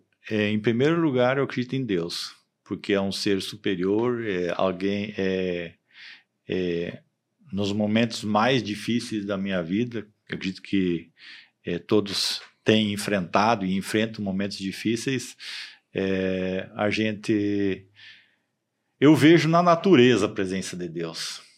A perfeição da natureza, a minha perfeição do meu corpo, da minha, da, da minha da minha saúde, tudo, eu vejo a, a, perfeição que, que o ser humano é, a perfeição que a natureza é. é às vezes, nessa corrida pelo, pelo progresso, pelo dinheiro, a gente acaba não vendo muito detalhe, muita coisa assim, né? Então, é... qual que foi outra questão que você me colocou? Não, só os alicerces. Os alicerces. Então, é, é, eu, que nem eu falo em pátria, por quê pátria? Porque eu quero deixar algo para quem vem depois. Eu não quero, eu não quero, eu não, eu não quero ser um ser, vamos, vamos dizer assim, que degrada as coisas, que só se aproveita das coisas, que só desgasta as coisas, que só quer se aproveitar. Eu, eu quero viver, mas eu quero dar continuidade à vida que não é só minha, é outro que vai vir, entendeu? Então, esse é, faz parte do alicerce, sabe? E família, família é base de tudo, cara. Eu vejo assim que é, nos, nos momentos difíceis aí, é, a família é o porto seguro, né? Então, é, são, são coisas assim que eu vejo que fundamentais, né? Você pode viver da forma que você quiser, você pode fazer as suas escolhas. É, eu não sou assim, é, não tenho nada contra ninguém, né? Mas são valores que eu prezo, sabe? E luto por eles, né? É muito difícil. Eu falo para você que é muito difícil, mas acredito, acredito, acredito no Brasil ainda. Acho que que nós somos uma grande nação e, e tem muita coisa para ser feita e muita coisa para ser explorada, né?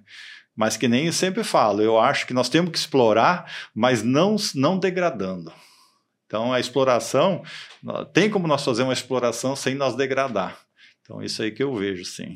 Legal, né, cara? Legal, muito, muito bacana isso aí. É, vindo do agricultor, né, cara? Deixando bem claro aí pro, pro pessoal que o agricultor ele tem uma consciência de conservação, né? Da natureza, né? Muito legal ouvir isso de quem está trabalhando com a terra há mais de 30 anos, né? Ter essa consciência, né? E ainda de, depois de não estar mais aqui, continuar deixando esse ensinamento para os seus filhos, para os seus netos, né? Para quem vai ficar, né?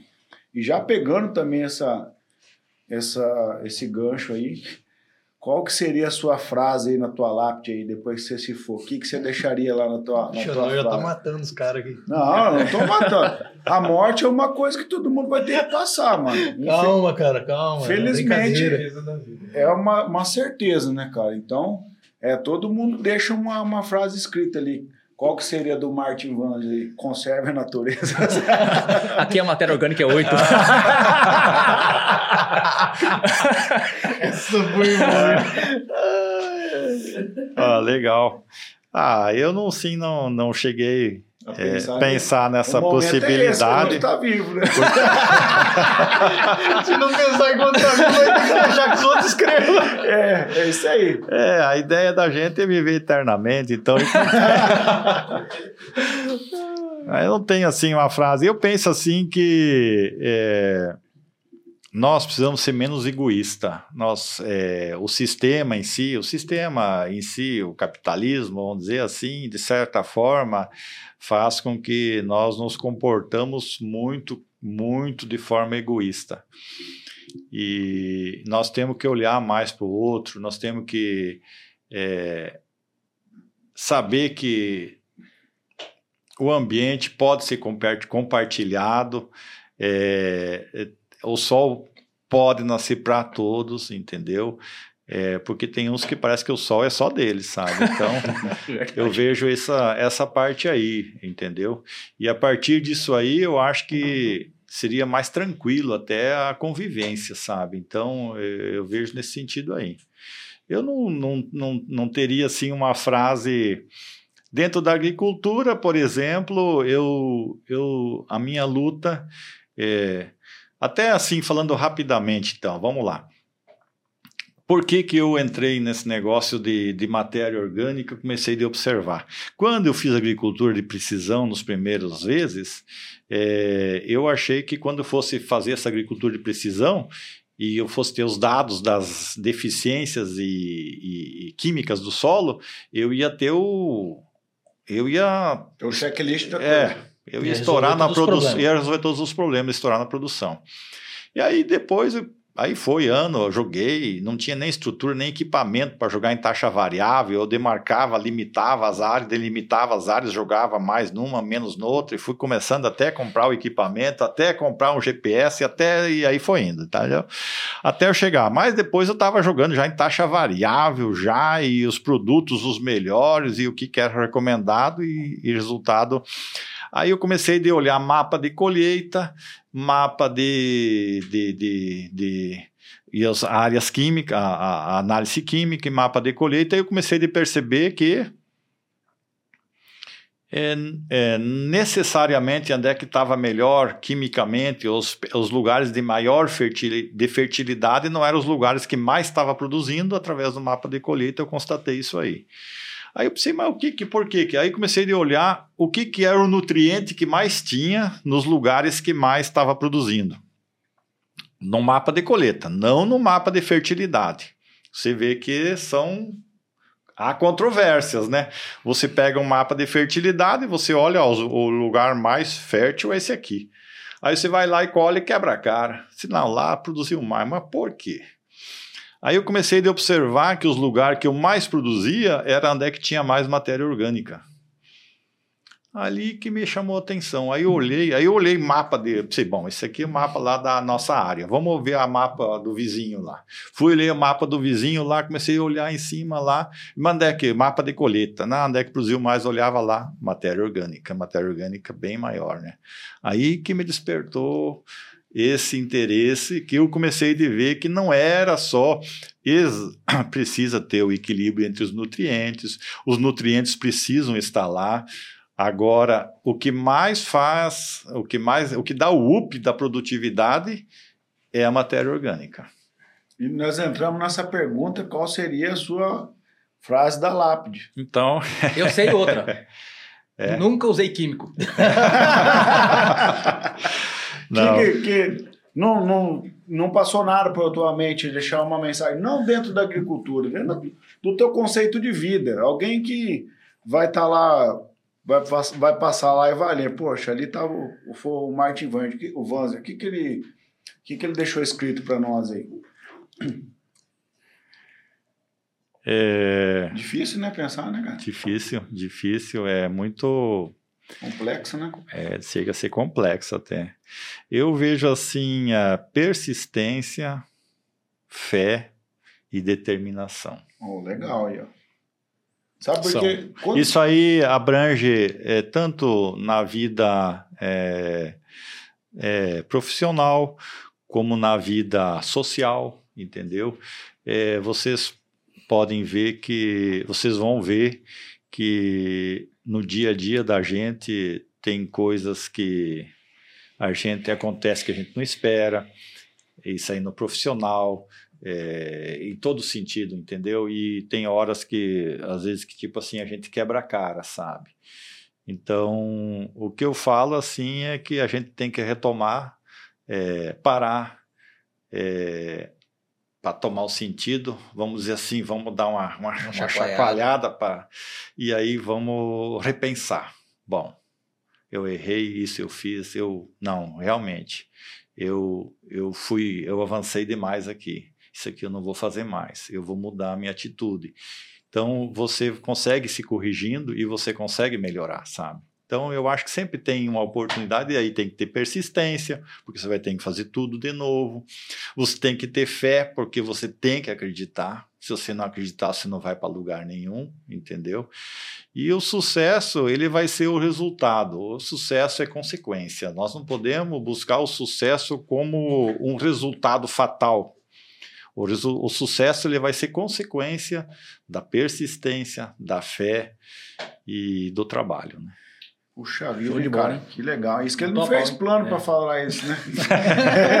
Sabe, essa pergunta surgiu é, para mim, eu trouxe aqui para o café, numa conversa com, com a minha esposa, que não é uma conversa muito boa de ter essa conversa, mas... A esposa ele tava querendo matar ele. não. Provavelmente no dia de hoje, sim. Mas é, a gente não faz plano para morrer. Não. E eu cheguei, falei, conversei com ela e falei, olha, fiz, fiz isso, isso, isso e isso. Se amanhã eu não tiver mais aqui, ela disse, por que você está falando isso? É, não quero falar sobre isso. Eu falei, ó, nós precisamos conversar sobre isso enquanto eu estou vivo.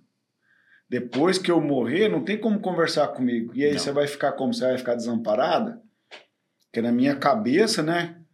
É, de, de, eu não estar mais aqui, eu não posso deixá-las desamparadas. E aí foi uma conversa bem difícil, né? De, de ter essa conversa, né? Porque, poxa, envolve esposa, filhos, né? Todo um planejamento que você tem de, de querer ver os seus netos. É uma coisa muito difícil de falar. E aí eu comecei a pensar nisso, e aí conversei, fiz, nós fizemos juntos esse planejamento. Depois ela acabou entendendo, né? Não no mesmo dia, né? Mas alguns dias depois ela acabou entendendo, amadurecendo a conversa, que é uma conversa difícil de ter. E eu falei, caramba, meu, eu não pensei nisso, cara. O é, que, que vai estar escrito lá na minha lápide lá, né? Acho que eu vou levar essa pergunta pro café, cara. Vamos ver o que, que o nosso convidado fala. E uma bela de uma reflexão, cara. Sim. Você fez aí. Sim. Legal. Eu acho que isso vai, essa pergunta vai ficar contigo depois que você sair aqui Sim. do café. Já trabalhou. Eu acho é bacana. a reflexão, ela, ela, quando ela faz pensar, é que nem esse bate-papo que a gente está aí. É, já estamos mais de hora conversando aqui e a conversa flui. E, e é, a gente, tanto eu desenvolvo conhecimento quanto vocês, entendeu? Eu, ao eu ser confrontado, eu estou desenvolvendo conhecimento, entendeu? Então é uma dinâmica boa, é uma dinâmica legal, né? E eu fui confrontado esses dias com uma pergunta que eu até comentei antes pelo meu filho, né? E sou confrontado meio que diariamente, sabe? então, é, Engana-se quem pensa que a pior fase de a gente criar os filhos é quando são pequenos. Essa são é a, e a parte de trocar fralda e de limpar, né? Ou acordar à noite, às vezes cansado, e eles botando a boca para rasgar lá, que não, a gente não sabe nem por que estão chorando, sabe? Então a gente acha tão difícil, né? Hoje eles sabem falar, sabem conversar, e, e, a gente tem enquadrado toda hora e, e questionado e, e, a gente e eles são super atualizados, vamos dizer assim, não, é, não em conhecimento, não em experiência, mas na, nessa informação que hoje ela anda assim a mil por hora, né? Então, é, nós somos confrontados diariamente, né? E é e essas isso aí faz a gente trabalhar, né? Até às vezes assim nessa loucura que eu falo que é o nosso trabalho, porque a gente sai de manhã e, e chega à noite em casa e, e, sempre correndo e parece que correu pouco ainda, sabe? E, e desgastado fisicamente, emocionalmente, e aí aí vem os filhos, aí tem a esposa para a gente conversar e às vezes não consegue nem conversar bem direito. é bem-vindo ao meu time, né, cara? é o desafio da vida, né, é, cara? Faz é, parte desse. É a dinâmica, é a dinâmica. É a dinâmica da vida, né? Então, puxa vida, ô Marte, cara, tem, você trouxe coisas aqui para nós aqui que realmente eu vou levar comigo para o meu dia a dia do agro, né, cara? E eu até, antes de você fazer essa, esse adendo aí, eu até falar aqui com o Thiago, que legal que é o café, né, cara? Essa, essa troca de experiência aqui, cara. De, de ouvir um cara com 30 anos de agricultura, o cara vir aqui falar que aprende com a gente. É. Entendeu? E é, sendo que é o contrário, né? Nós Como estamos tendo uma aula eu, aqui, né? Eu tive uma aula hoje, tá louco? Hoje eu tive uma aula gratuita aqui. Eu fico muito feliz, cara, por isso, assim, sabe? Ter essa troca de experiência à mesa, né, cara? Até a gente falou um café da manhã que a gente tomou no último sábado, né? Não sei se foi nesse último sábado ou no outro.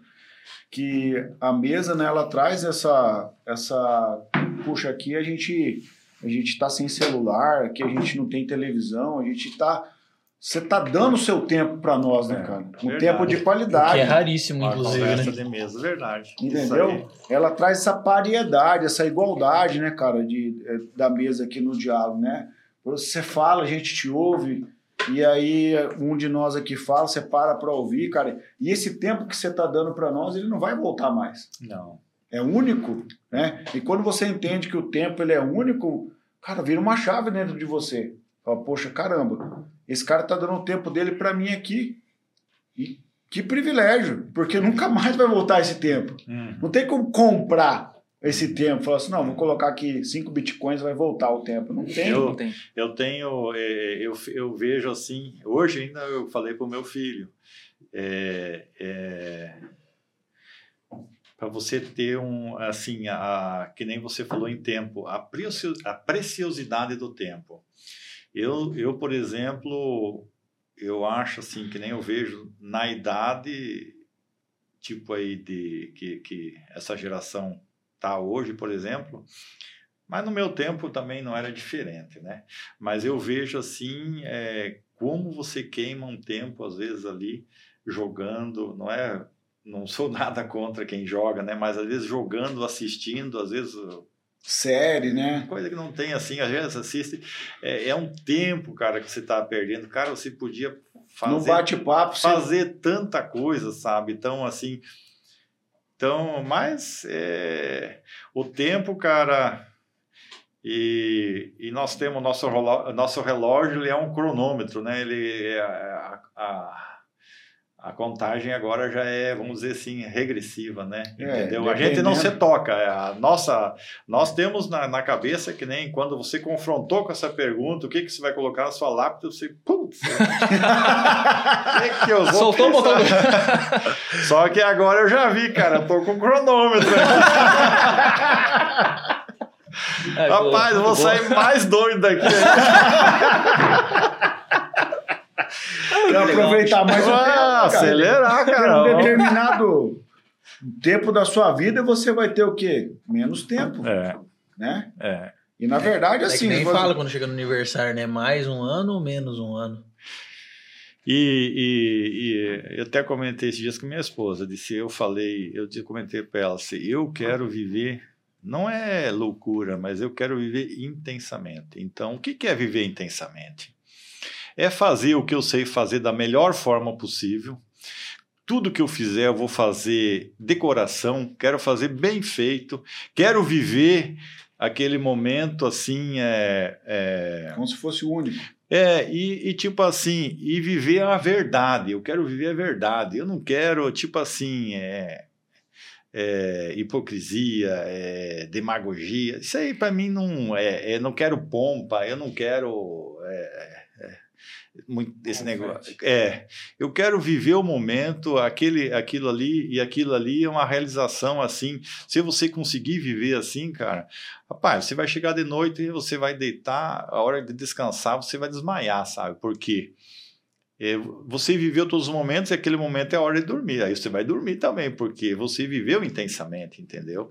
E o outro dia, se amanhecer o outro dia você estiver vivo, cara, vamos lá, cara. É outro dia que está começando e vamos lá. Então, vamos caprichar de novo, cara. Vamos ver o que, que eu sei, o que, que o Martin sabe fazer de melhor. Vamos lá, vai fazer, cara, entendeu? Então, e isso é que nem você na sua profissão, eu tenho certeza, que nem você, cada um de vocês na, na, profissão, né? A hora que vocês forem fazer isso aí, é, a realização de vocês vai ser melhor, o, sei lá, o dia, eu acredito que o dia vai ser melhor, né? Às vezes parece coisa, às vezes coisa banal para o outro, pode ser até banal, mas para você aquilo ali é interessante, sabe? É, e, e por isso que eu falo assim, eu acho que se a gente fizer as coisas decoração, tudo seria mais. seria melhor. Com certeza. Nosso ambiente seria melhor, né? Com certeza. Fui numa palestra do Alex Borne, é um, é um palestrante se não me engano, foi até na fazenda do Agostinho lá uma vez, ele estava lá, que ele, ele fala assim: o momento é o momento. Depois que passou o momento, já não é mais o momento. Assim, não fazia muito sentido, cara, aquilo. Eu falei, caramba, Antes do momento não é o momento e depois do momento já passou o momento. Falei, cara, que doideira, né, cara? É básico, né? E daí ele falou assim: então, viva o, o momento. momento. cara, depois fui refletindo, né, cara? E é isso mesmo, cara. É, eu acho muito legal. É tão simples que a gente esquece. Que a gente acaba, às vezes, não entendendo de tão simples que é, né? Verdade. Netão, cara, lança braba aí então, mano pro, pro, pro Martin? Martin, chegou o momento final aqui. é, é, essa, é essa, o cheque mate? Essa, essa é a pergunta. Cara, cara, primeiro o cara vai de lápide. Aí o outro chegou o momento final. Vou matar o cara. Você diria pro seu filho. Se você ainda só lá. Pouco abre a porta ali, entra o cara com o caixão ali. Fiquei preocupado agora, cara. Ah, tá repreendido, mano. Marte, essa é a pergunta mais importante, uma das mais importantes do café. Como a gente estava falando dos bastidores ali antes, a questão do podcast, da pessoa sentar na mesa e mostrar verdade, verdade, verdadeiramente quem ela é, né? Como falou, citou no caso do presidente, né? Uhum. Então nós estamos aqui numa mesa olhando cada um no, olhando para olhando o olhar nos olhos, conversando, que, dando o tempo de atenção, né? E é um tempo que é raro, que não volta mais. Sim. Né? E é por isso que eu te pergunto, né, quem é Martin Wanzer?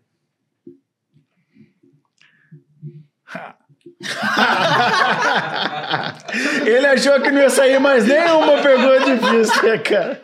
Você achou que ia acabar na lápide. Rapaz do céu, é. Cara, eu, eu, eh, digamos assim,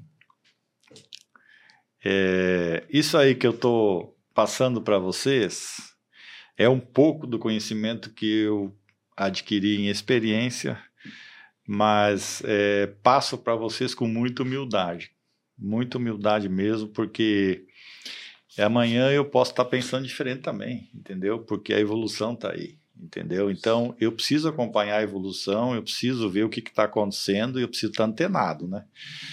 Então, é, o Martin ele é um, é um cara que ele observa bastante, gosto de observar, é, eu estou atento para e estou aberto para as novidades, apesar de já, já assim não ser uma geração das mais novas, assim, vamos dizer assim, né?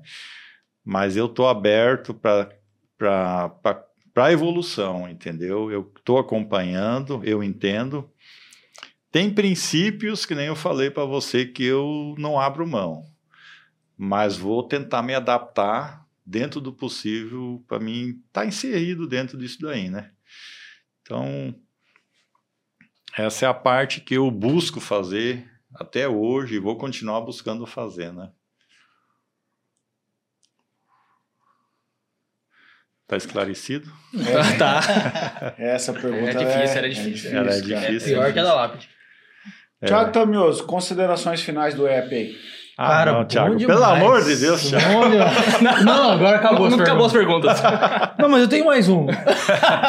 não, Não? muito bom, cara, muito bom. Aprendi demais. É, Você vê, cara, a gente já trouxe o Alex, trouxe o, o André aqui, que Luciano o Mozo. Luciano, que falamos de coisa muito técnica também.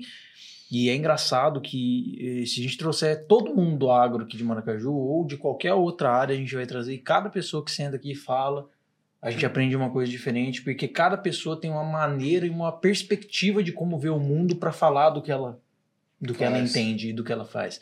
Foi muito legal.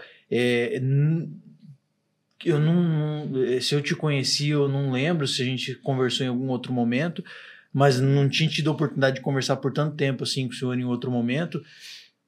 Cara, eu fiquei muito surpreso tanto da parte de conhecimento quanto da humildade e da sabedoria que você trouxe pra gente aqui hoje. Cara, foi muito legal. Você começou bem e terminou melhor ainda. Porque o que você trouxe no final aí, cara, me mexeu muito comigo. É essa questão que você falou da gente viver todo dia. É, não, sei, não diria nem como se fosse o último, porque o- se a gente falar, ah, vamos viver o, o- hoje. Essa deixa por Xandó, né? é, é como se tipo assim, se a gente estivesse vivendo Não. a espreita da morte o tempo É, inteiro. é. Não, e não é, é- esse não, o ponto. não é esse o ponto, ponto. é viver é, Intensamente. intensamente. É. E, e, assim foi muito legal porque me botou num estado de reflexão muito grande isso aí. Porque muitas vezes o, o tempo vai passando e tem certas coisas que a gente acaba vivendo no automático, Sim, né? sim. E aí a gente, a gente se colocar no momento, como o Xandó trouxe, e, e colocar intensidade naquele momento e viver aquele momento de fato, é, é o que faz a vida valer a pena. Sim, e o dia vai ser melhor, né? entendeu? Então foi Esse muito é o- legal, é. muito bom, muito, muito obrigado pela, por estar aí com a gente. Não, é a luta, eu, a luta ela é constante. É, o que a bagagem que a gente vai tendo é experiências, né? E eu muito legal, é, é, vamos dizer, não é mesa redonda aqui, é uma mesa retangular, mas é muito legal esse, esse bate-papo aí. É, eu acho que todos nós crescemos juntos, sabe? Com Então, certeza. isso aí é. Eu, nesse sentido aí, eu sempre estou aberto para esse tipo de coisa e se eu puder colaborar, no que eu puder colaborar, eu sou companheiro. Né? Opa. Osmar Neto. ah, cons- Ô, Travou minha É a garganta. garganta, tá com dor de garganta. Considerações finais do app. Então, pegando o gancho que o Thiago Tamioso falou, foram duas aulas, né? Muita informação sobre agricultura sustentável, que eu já esperava isso, nada menos do que isso. E essa questão também dessa aula agora de sabedoria que você trouxe para nós aqui, uma, uma pessoa que tem vivência, que já passou por várias coisas, né? Intempéries, negócios já, né? Desesperos, N coisa aí, que, que eu sei que é um, um ciclo que foi difícil. Uhum. E trazendo agora uma pessoa de, de- que passou por tudo isso e trazer essa questão da conscientização do ser humano, do que o ser humano é, o que significa, do tempo, nessa questão de família, de pátria. Né? Pô, pátria, cara, falou, falou, nosso acredito no nosso país, cara, olha só que coisa que nós estamos trazendo de volta, que nunca mais teve isso aí, do patriotismo do Brasil. Verdade. Né? Então, isso aí são coisas que não tem preço. Eu achei que a primeira aula foi boa, a segunda, então, então foi uma reflexão aqui que não é só questão da lápide, não. A gente sai daqui também pensando, ruminando no que nós podemos fazer de diferente para ter um amanhã melhor. Marte, obrigado aí pela, pela sua presença, viu? Agradeço. Valeu.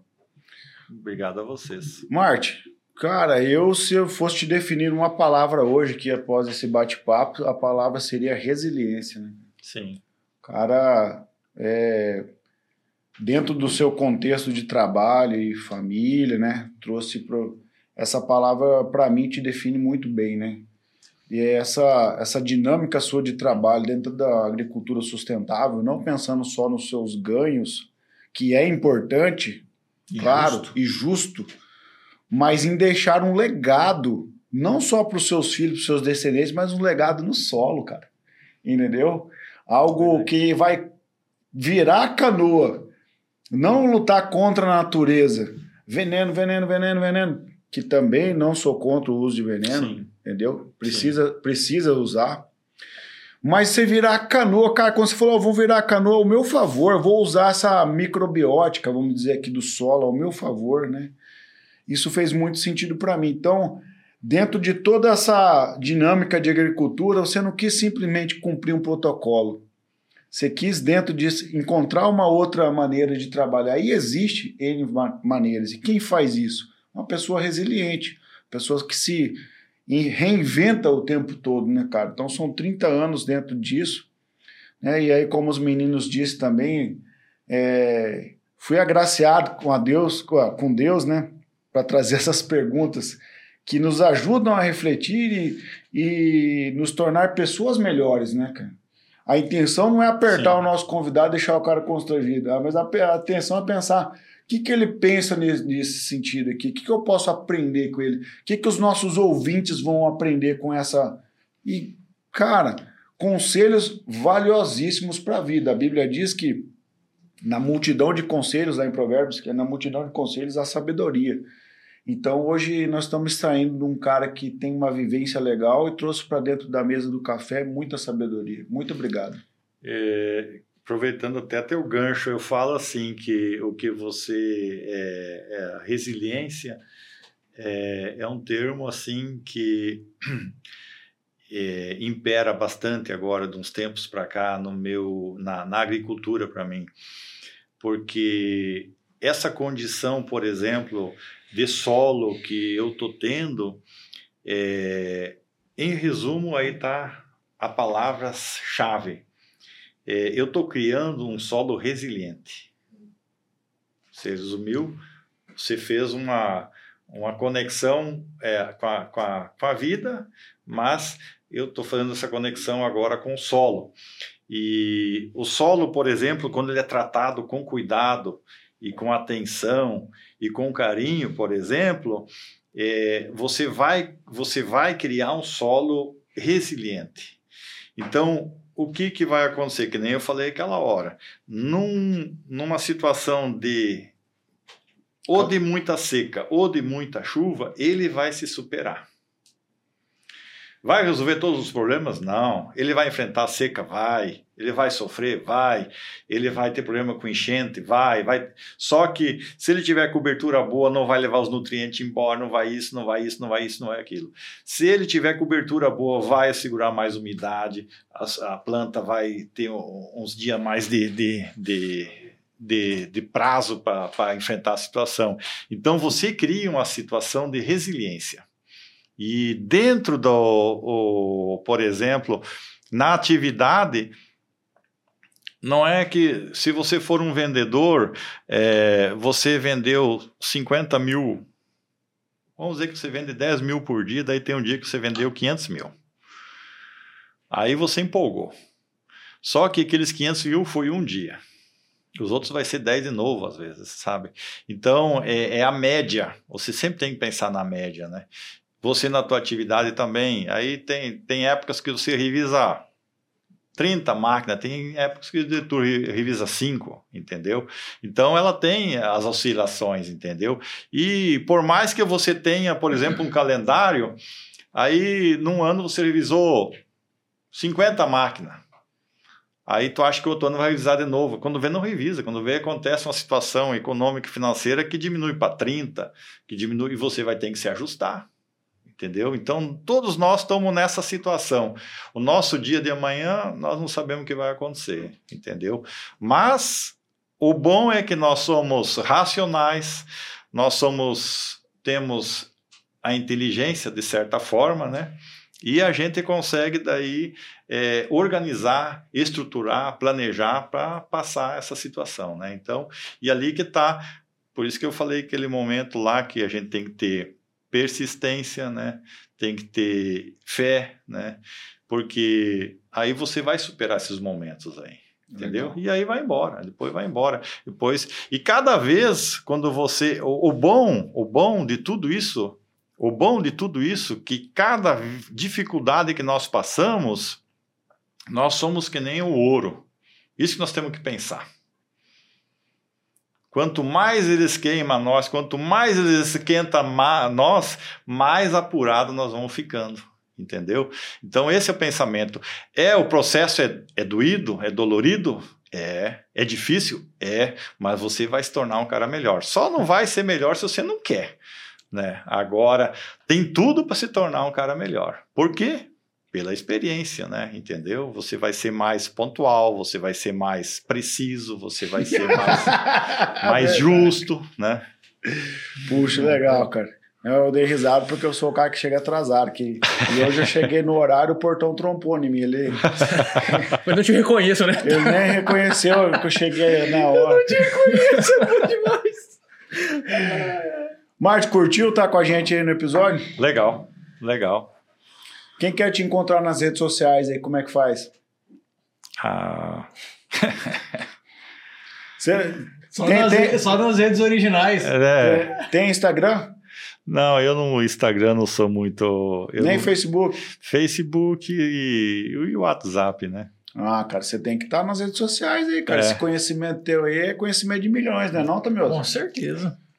Verdade. Esse conhecimento teu aí, cara, tem que vir. É que a atividade, por exemplo, e o dia a dia, por exemplo, é, a dinâmica mudou muito. Por exemplo, não você usar o, o, o Zap. O Zap ele facilita muito.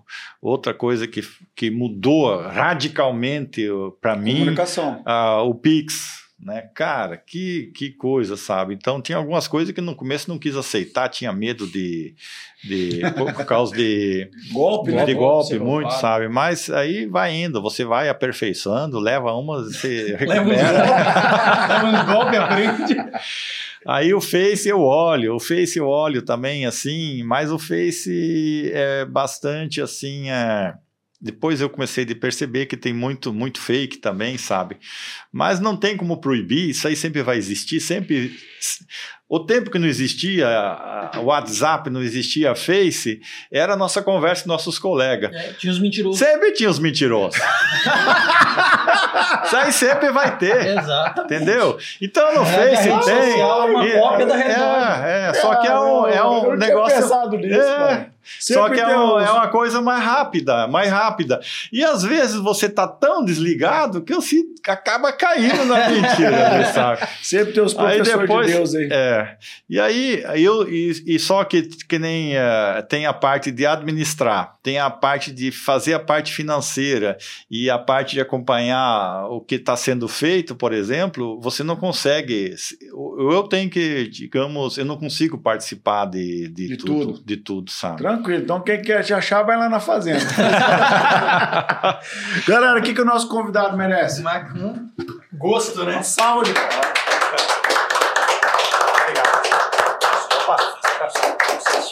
Você vai querer fazer propaganda com o gás aí? É, eu, eu até quando eu vim eu lembrei. É, foi um grupo que eu, que eu participei, participo mais, mais é, com. Estou menos ativo, vamos dizer assim. É o GAS, é um grupo de, de Dá agricultura. Tá mais perto aqui?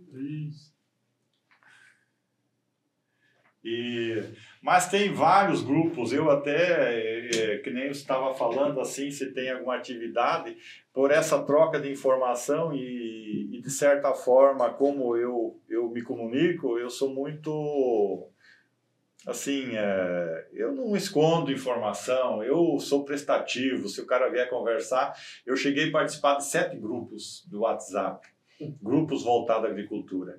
Só que é, a demanda é muito grande, sabe? Então, é... e também é, tem momentos assim que os grupos assim começam de formar uma tipo assim, é, tem uns que quer tipo dominar, tem uns que quer imperar na, na, na ideia dele. Então não vale a pena discutir, sabe? Tem as coisas assim que não vale a pena discutir. E aí quando eu tive o episódio ano passado aí que entrou fogo na propriedade e estragou muito do trabalho que eu vinha fazendo. Eu fiquei assim bastante decepcionado e aí até eu desliguei de tudo, assim, para mim dar um tempo à minha cabeça, sabe? Mas foi bom, foi bom. Eu só estou num grupo ainda e dois agora, mas tenho vontade até de sair, né? O que eu, o que eu tenho feito é, é- é- eu estou tentando assim botar em prática o que eu aprendi é, não só no grupo, mas dos professores, é, pesquisadores. Eu estou tentando botar em prática no meu dia a dia, sabe? Mas quem Isso aí- quiser te ver agora, vai lá no café dele. Pode, vocês, ah, vocês têm, o Neto tem aí contato, vocês têm meu contato, aí é tranquilo. Quiser trocar uma ideia, vai pro WhatsApp aí, manda mensagem, a hora que eu puder responder, eu respondo, né? Positivo, velho. Fechou. Galera, estamos encerrando nosso episódio. Estamos em todas as redes sociais. Se inscreve no YouTube. Siga a gente no Instagram. Os cortes estão saindo aí semanalmente. Estamos em, estamos em todas as plataformas digitais. Um abraço e até mais. Falou.